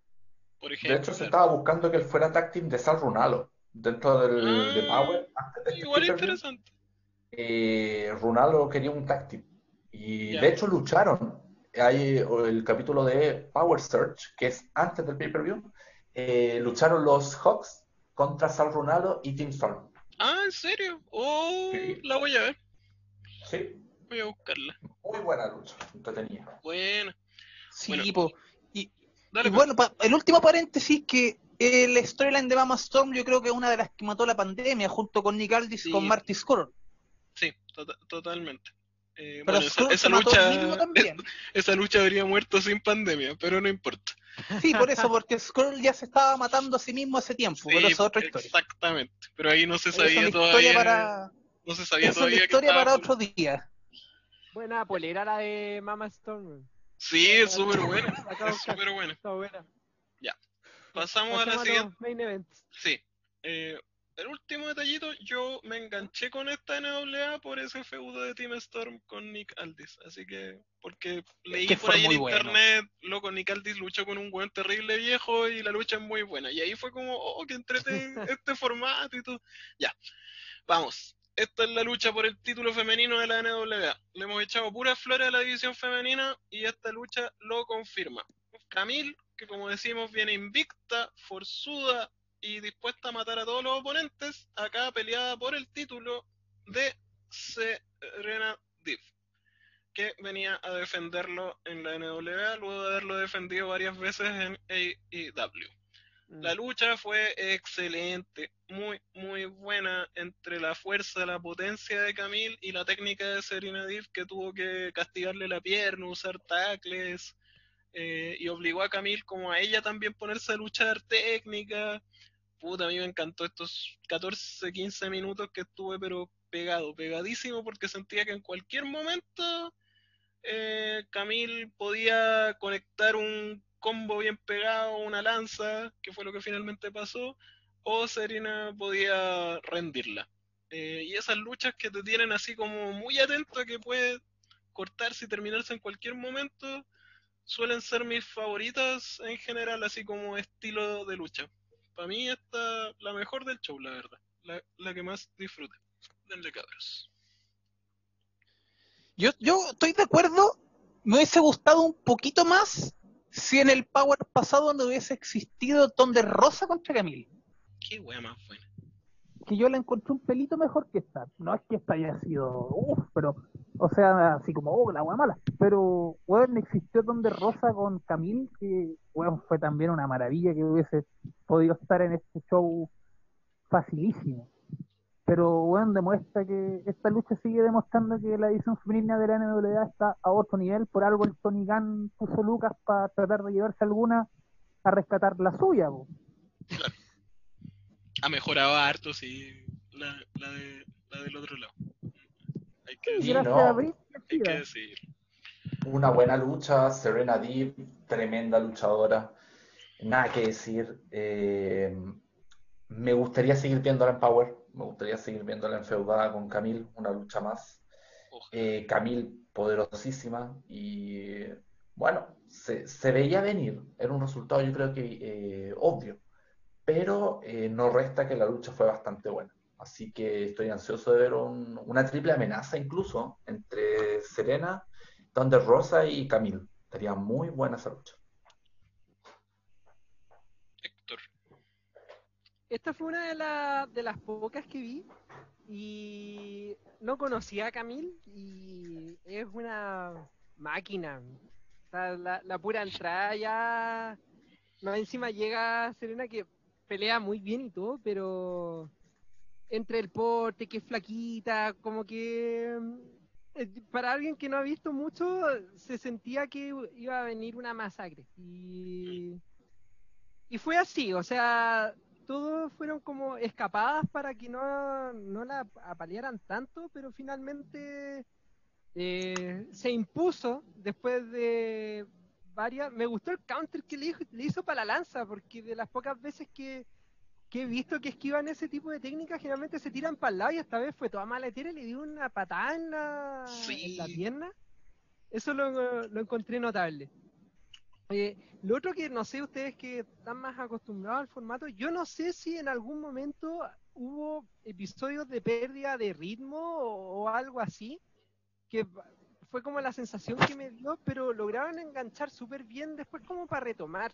No sé, como que hubo un par de, de momentos que me dejaban esa sensación, como que iban a hacer algo y no pasó y después se... Después como que arreglaban las cosas, no sé, como... Yo Como creo que puede ser. Pu- puede ser considerando que Camille lleva dos años solamente de luchadora y uno pandémico. mm, Entonces tampoco tiene tanta lucha en el cuerpo. Y me Claro. imagino, los cabros acá saben más, pero que una de las cosas más difíciles debe ser así como la fluidez del asunto. mm. Claro. Sí. Claro, pero dentro de todo la lograron sacar.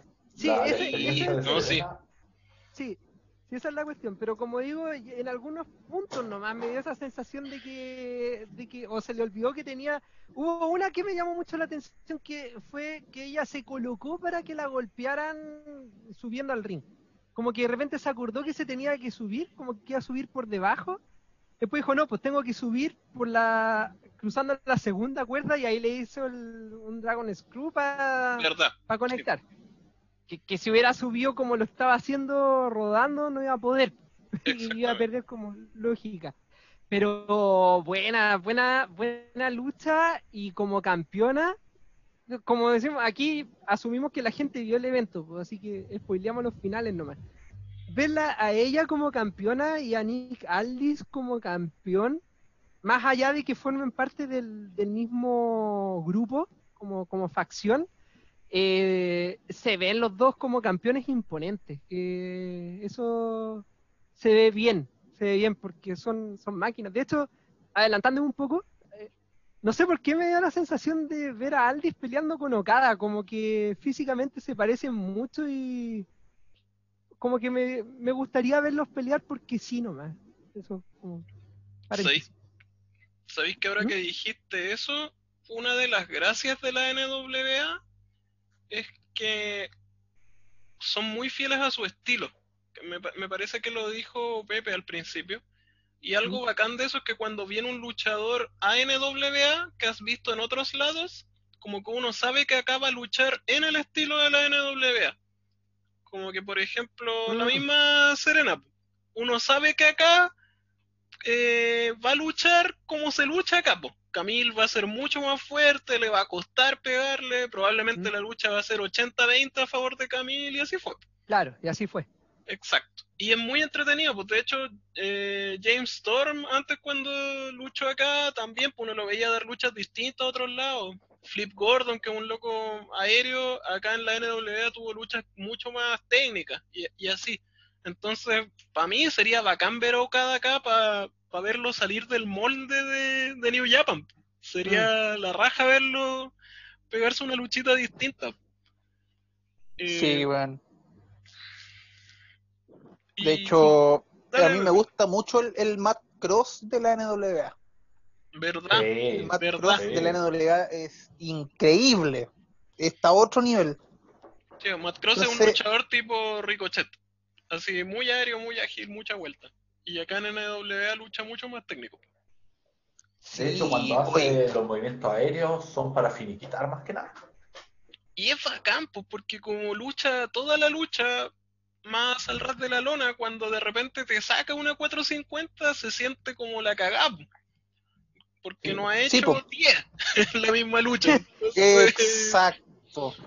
Pucha, qué importante eso, weón. Que ya así como el movimiento impresionante para terminar y dejar al público, pero parado aplaudiendo, ¿cachai? No es como, oh, hiciste el 450, ay, después hiciste un asalto, ay, después hiciste un shooting, ay, después te tiraste para afuera, y ahora otra 450, y ahora Claro, otra, ándate la pierde la gracia. ¿cachai? Exacto. Claro. Acá protegen muy bien esas movidas.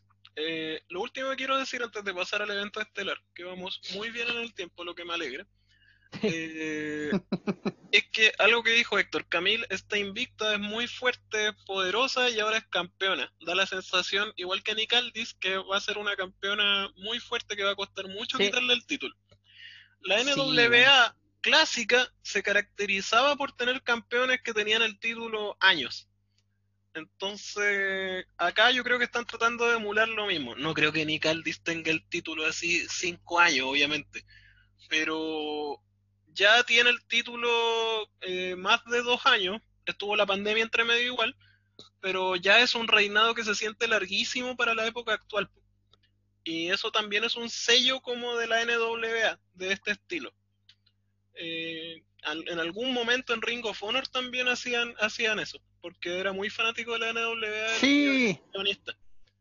Eh, y por Sí, eso Samoa. Joe llegó invicto a ganar el título y era un campeón invicto, invencible y que lo tuvo como dos años y después Daniel con Morishima, Morishima. con Morishima también hicieron algo parecido. Camille yo creo que va a ser así, es como quién le quita el invicto y quién le quita el título. Sí, y, y yo creo que también Camil va a agarrar las costumbres de Nick Aldis y se va a poner como a poner condición y toda esa ola. Además, además que sí.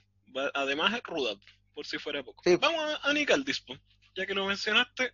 Nick Aldis defendió contra Trevor Murdoch, que como dijimos, esta era una lucha bastante lógica por toda la historia que han contado. Es básicamente el rudo más rudo contra el face más face, que todos esperaban que se coronara. Y una vez más, Nick Aldis fue más inteligente o más tramposo o más concha su madre, como prefieran decirle, eh, y terminó forzando una descalificación para retener. Esta lucha fue la raja. Me gusta mucho porque Nick Aldis en general se había enfrentado a oponentes más pequeños.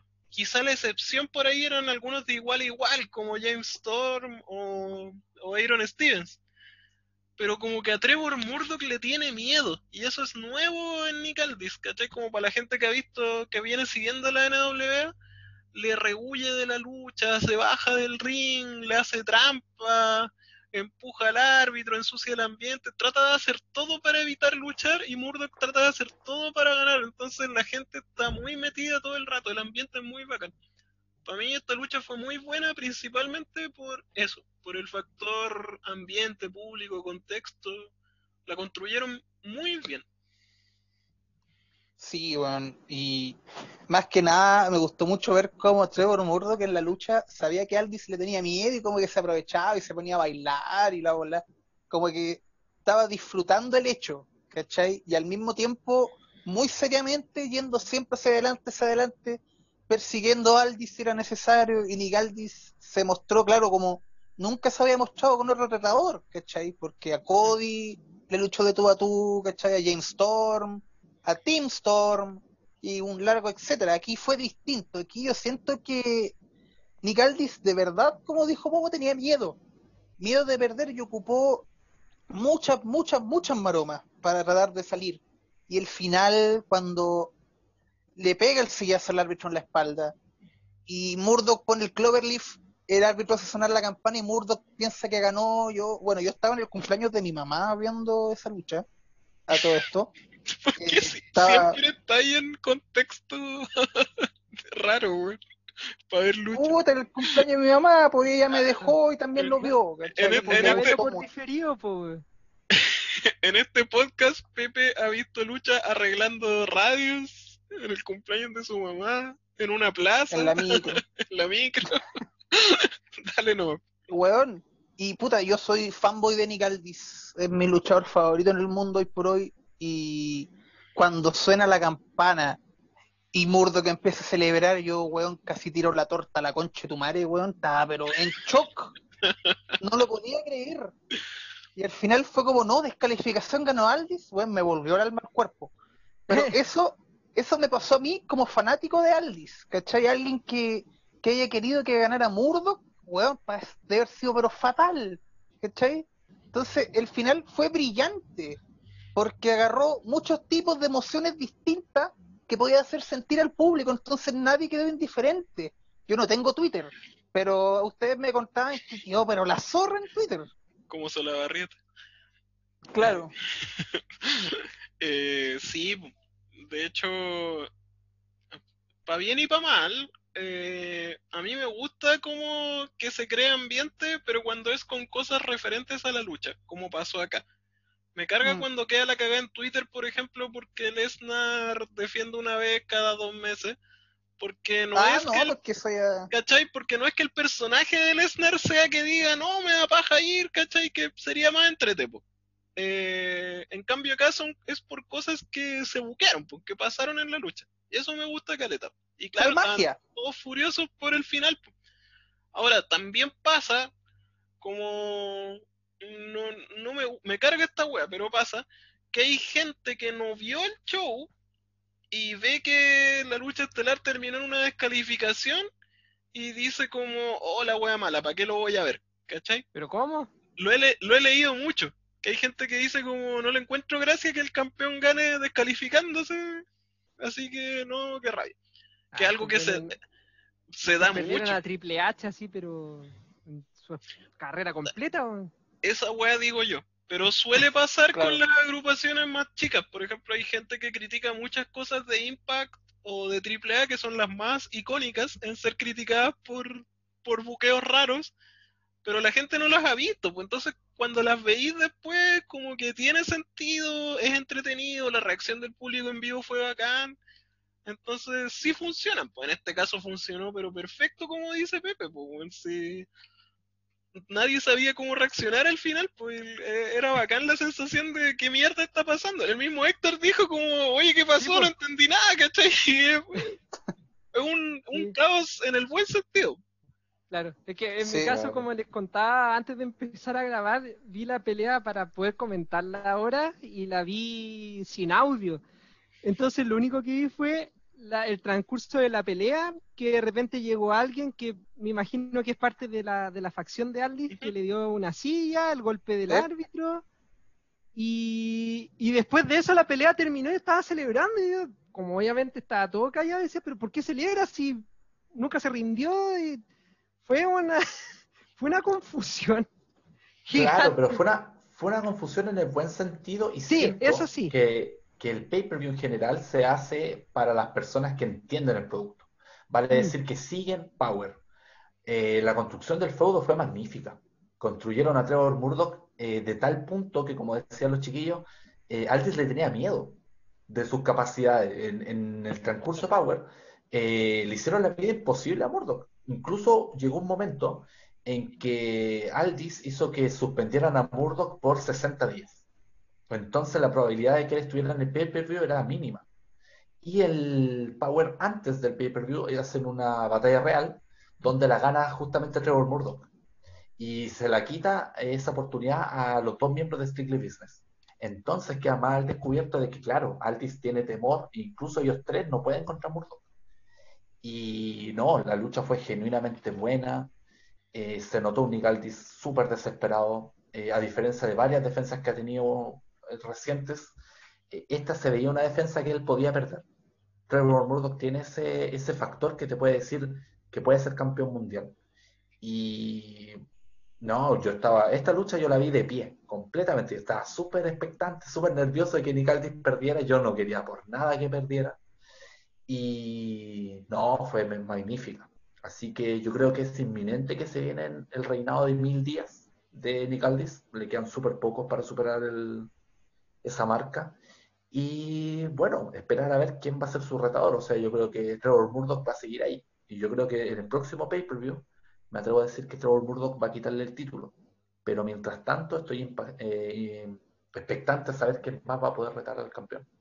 Pero de por sí la lucha fue un buen cierre, te dejó con ganas de seguir viendo Power, de saber qué va a ocurrir, y no, buenísimo. De hecho, para complementar lo que dijo Mr. George, si no me equivoco, el próximo pay-per-view de NWA va a ser en un escenario más grande. Eh, va a ser en, en otra ciudad, porque es el aniversario, el show Sí. que viene. Eh, y como que van a poder tener más público y... Ay, no me acuerdo en qué escenario lo iban a hacer, pero en otro estado, en otro estado gringo. Y como que le han dado color que va a ser un show grande, entonces aumenta las probabilidades de que si vaya a cambiar el título, tiene que ser obviamente Va a ser ahí. un show, En claro, porque, claro, el, es el 73 aniversario de la NW. 73. Cho. Bueno, Poquito una- tiempo, es una, ¿ah? es una agrupación viejita. En todo Mm. caso, Sí, si, incluso van a haber dos, dos pay-per-view, que va a ser el femenino, que lo va a anteceder, Claro. y luego va a ser el 73 aniversario. Estoy buscando ahora dónde se va a realizar. Oye, Y bueno, una cuestión mientras que la mencioné en off y no quería que quedara así nomás. Lo otro que me pasó viendo el main event de ellos dos en muteado es que me llamó la atención que terminara tan rápido la pelea. Como, como me decía Momo molestándome, eh, ya me acostumbré al formato épico de Japón de las luchas de 40 minutos y esta me pilló de, de improviso justamente porque esperaba que durara los 40 minutos y todo, a pesar de que yo podía ver ahí en la barra de tiempo que no le quedaba mucho el video que estaba viendo, pues, pero igual pensé que iba a durar más. Y en ese sentido se, se siente bien ver una buena pelea de poco tiempo y no tener que bancarte lo- las idas y vueltas que te entregan las luchas las luchas Japo. Viniendo hace dos días nomás de que había visto la de Okada con Chingo, que si bien fue buena, también es larguita. Sí. Claro. Le quitáis los Yo vi hoy primeros 10 Dominion. minutos, le quitáis los primeros 10 minutos y no pasa nada, prácticamente. Claro, claro. Exacto. De hecho, yo vi Dominion hoy día en la mañana. Y bueno, claro, yo, uno acostumbrado ya a ver la NWA, vi Shingo con Okada y bueno, fue más larga que la esperanza del pobre, pues, ¿cachai? O sea, se me hizo eterna. Y sabéis que el show no estuvo tan bueno, pero es mi gusto personal. Aguante el desesperado, sálete de esa weá, por favor. Mira, acá, acá tengo la info del, de todo esto que se viene. Va a ser en St. Louis, Missouri. Eso, San Eh, van a hacer, bueno, van a tomar cuatro días 10 acá. Va a ser todo esto en el fin de mes de agosto. En la primera fecha la van a utilizar para hacer NWA Empower, que va a ser el show femenino. Al día Ah, siguiente van a hacer el 73 aniversario y los otros dos días van a dedicarse a grabar Power, allá mismo. ¿Ahí mismo? Sí, sí. Ay, qué buena. Oh, van a tomar buena. cuatro días para todo eso. Sí, El se show, viene el, buenas. show, el show femenino se llama Empower. Qué buena, weón. Empower. Qué, qué buen juego de palabras. Sí, está. Al- Alguien pensó ahí, definitivamente. Al- alguien hizo su trabajo. No como en W que a Backlash le pusieron WrestleMania Backlash, weón. Así que para que Claro. vayan anotando los auditores, y bueno, nosotros obviamente, el sábado 28 de agosto va a ser el NWA Empower y el domingo 29 de agosto va a ser el 73 aniversario de la NWA.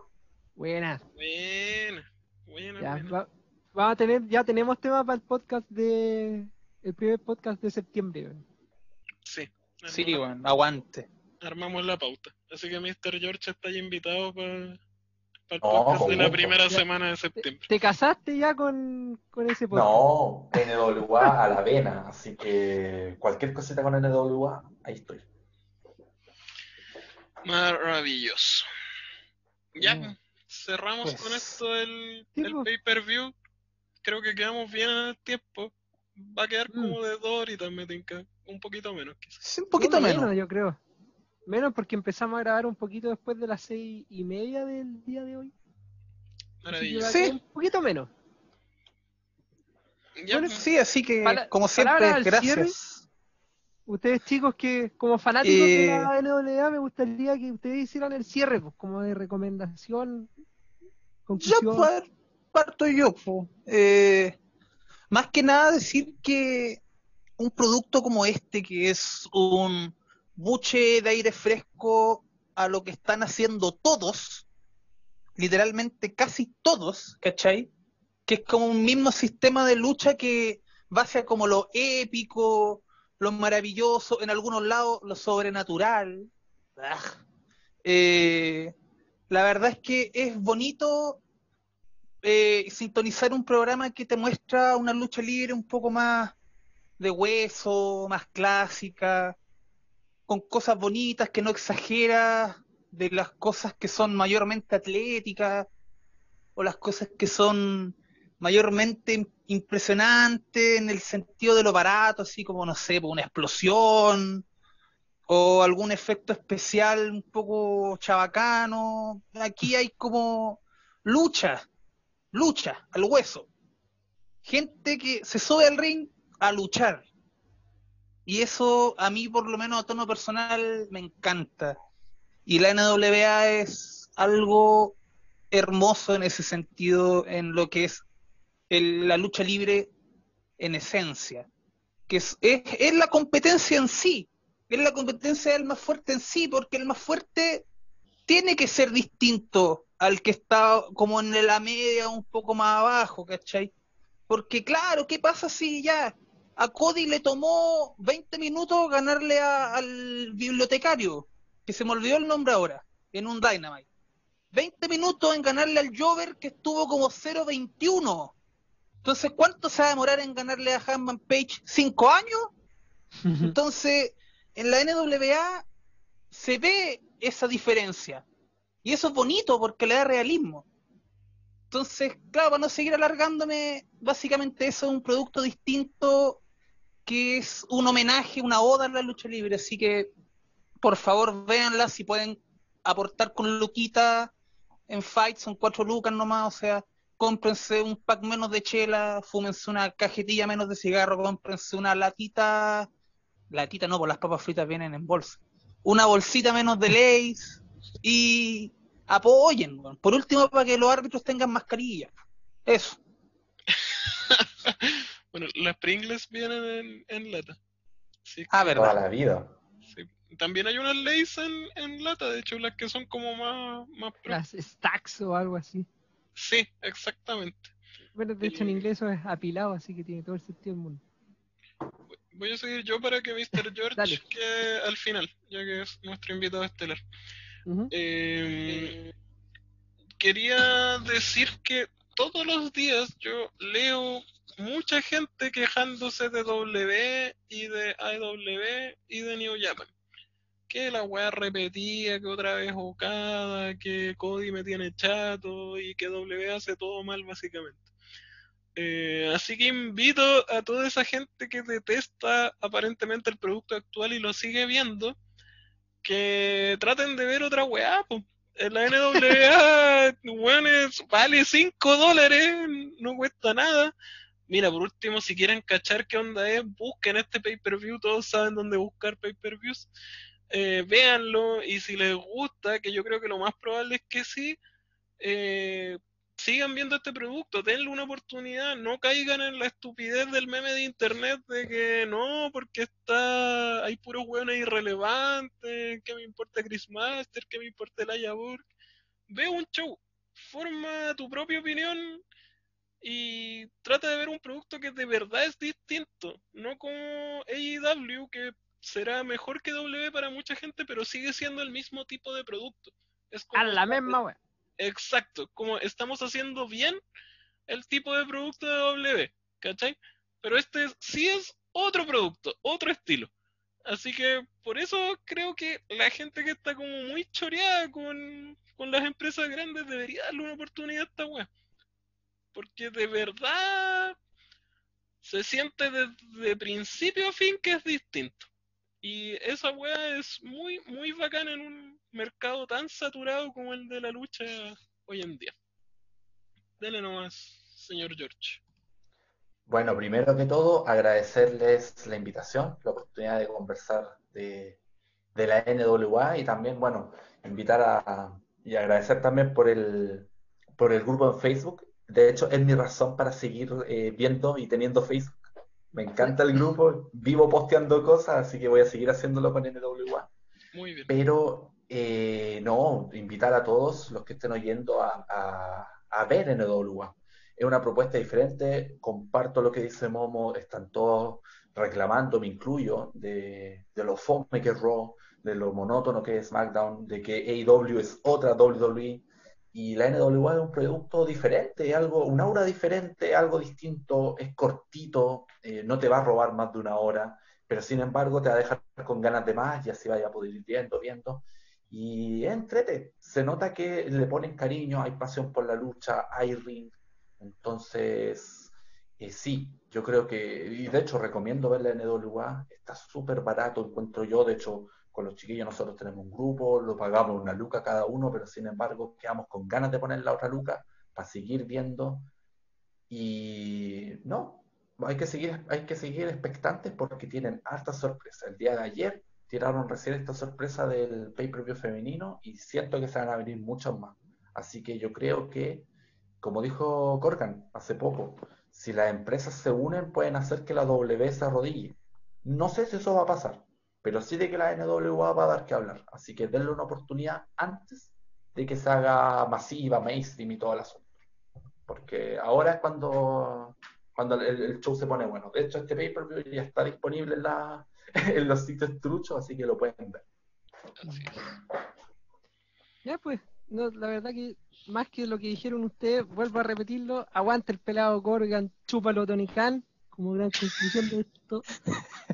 Eh, y, y gracias a todos los que nos escucharon hasta acá, ya saben dónde ver, ya saben dónde comprar. Eh, y nada, pues nos vemos la próxima semana, quién sabe con qué tema en este su podcast favorito por un podcast con más Muscle. Recuerden nuestros auspiciadores, Pixistienda, arroba Pixistienda para sus figuras pixeladas, cuadernos, cu- blog de notas, eh, stickers a monitodepalo.ccp y como siempre, cerveza maraña ahí que nuestros camaradas nos acompañan con su cerveza autosustentable. Así que vayan a darle apoyo también. Eh, ¿Qué más me queda? Bueno, ya hicieron la invitación por todos lados. Vayan a la página de Facebook por un mundo con más Monsol para hablar de las luchitas. Manejamos todo el espectro. Y eso sería todo. Muchas gracias a todos, Mr. George, nuevamente. Gracias por venir a, a nuestro humilde podcast y A participar. ustedes, a ustedes, muchas gracias. Y nos vamos a ver por lo bajo en, en septiembre para hablar de, del aniversario de la NWA. Anotadito, ahí estamos. Así que chicos, hasta la próxima semana a ver con qué cosas salimos para deleitar a nuestros oyentes. Por supuesto. es. Que tengan una buena tarde, noche, o día, o mañana o madrugada cuando estén escuchando. Yo me voy a ir a almorzar. Con ají el desfase. Almorzando a las ocho y media. Chao, cabros. Ya, pues. Cuídense. Chao. Adiós.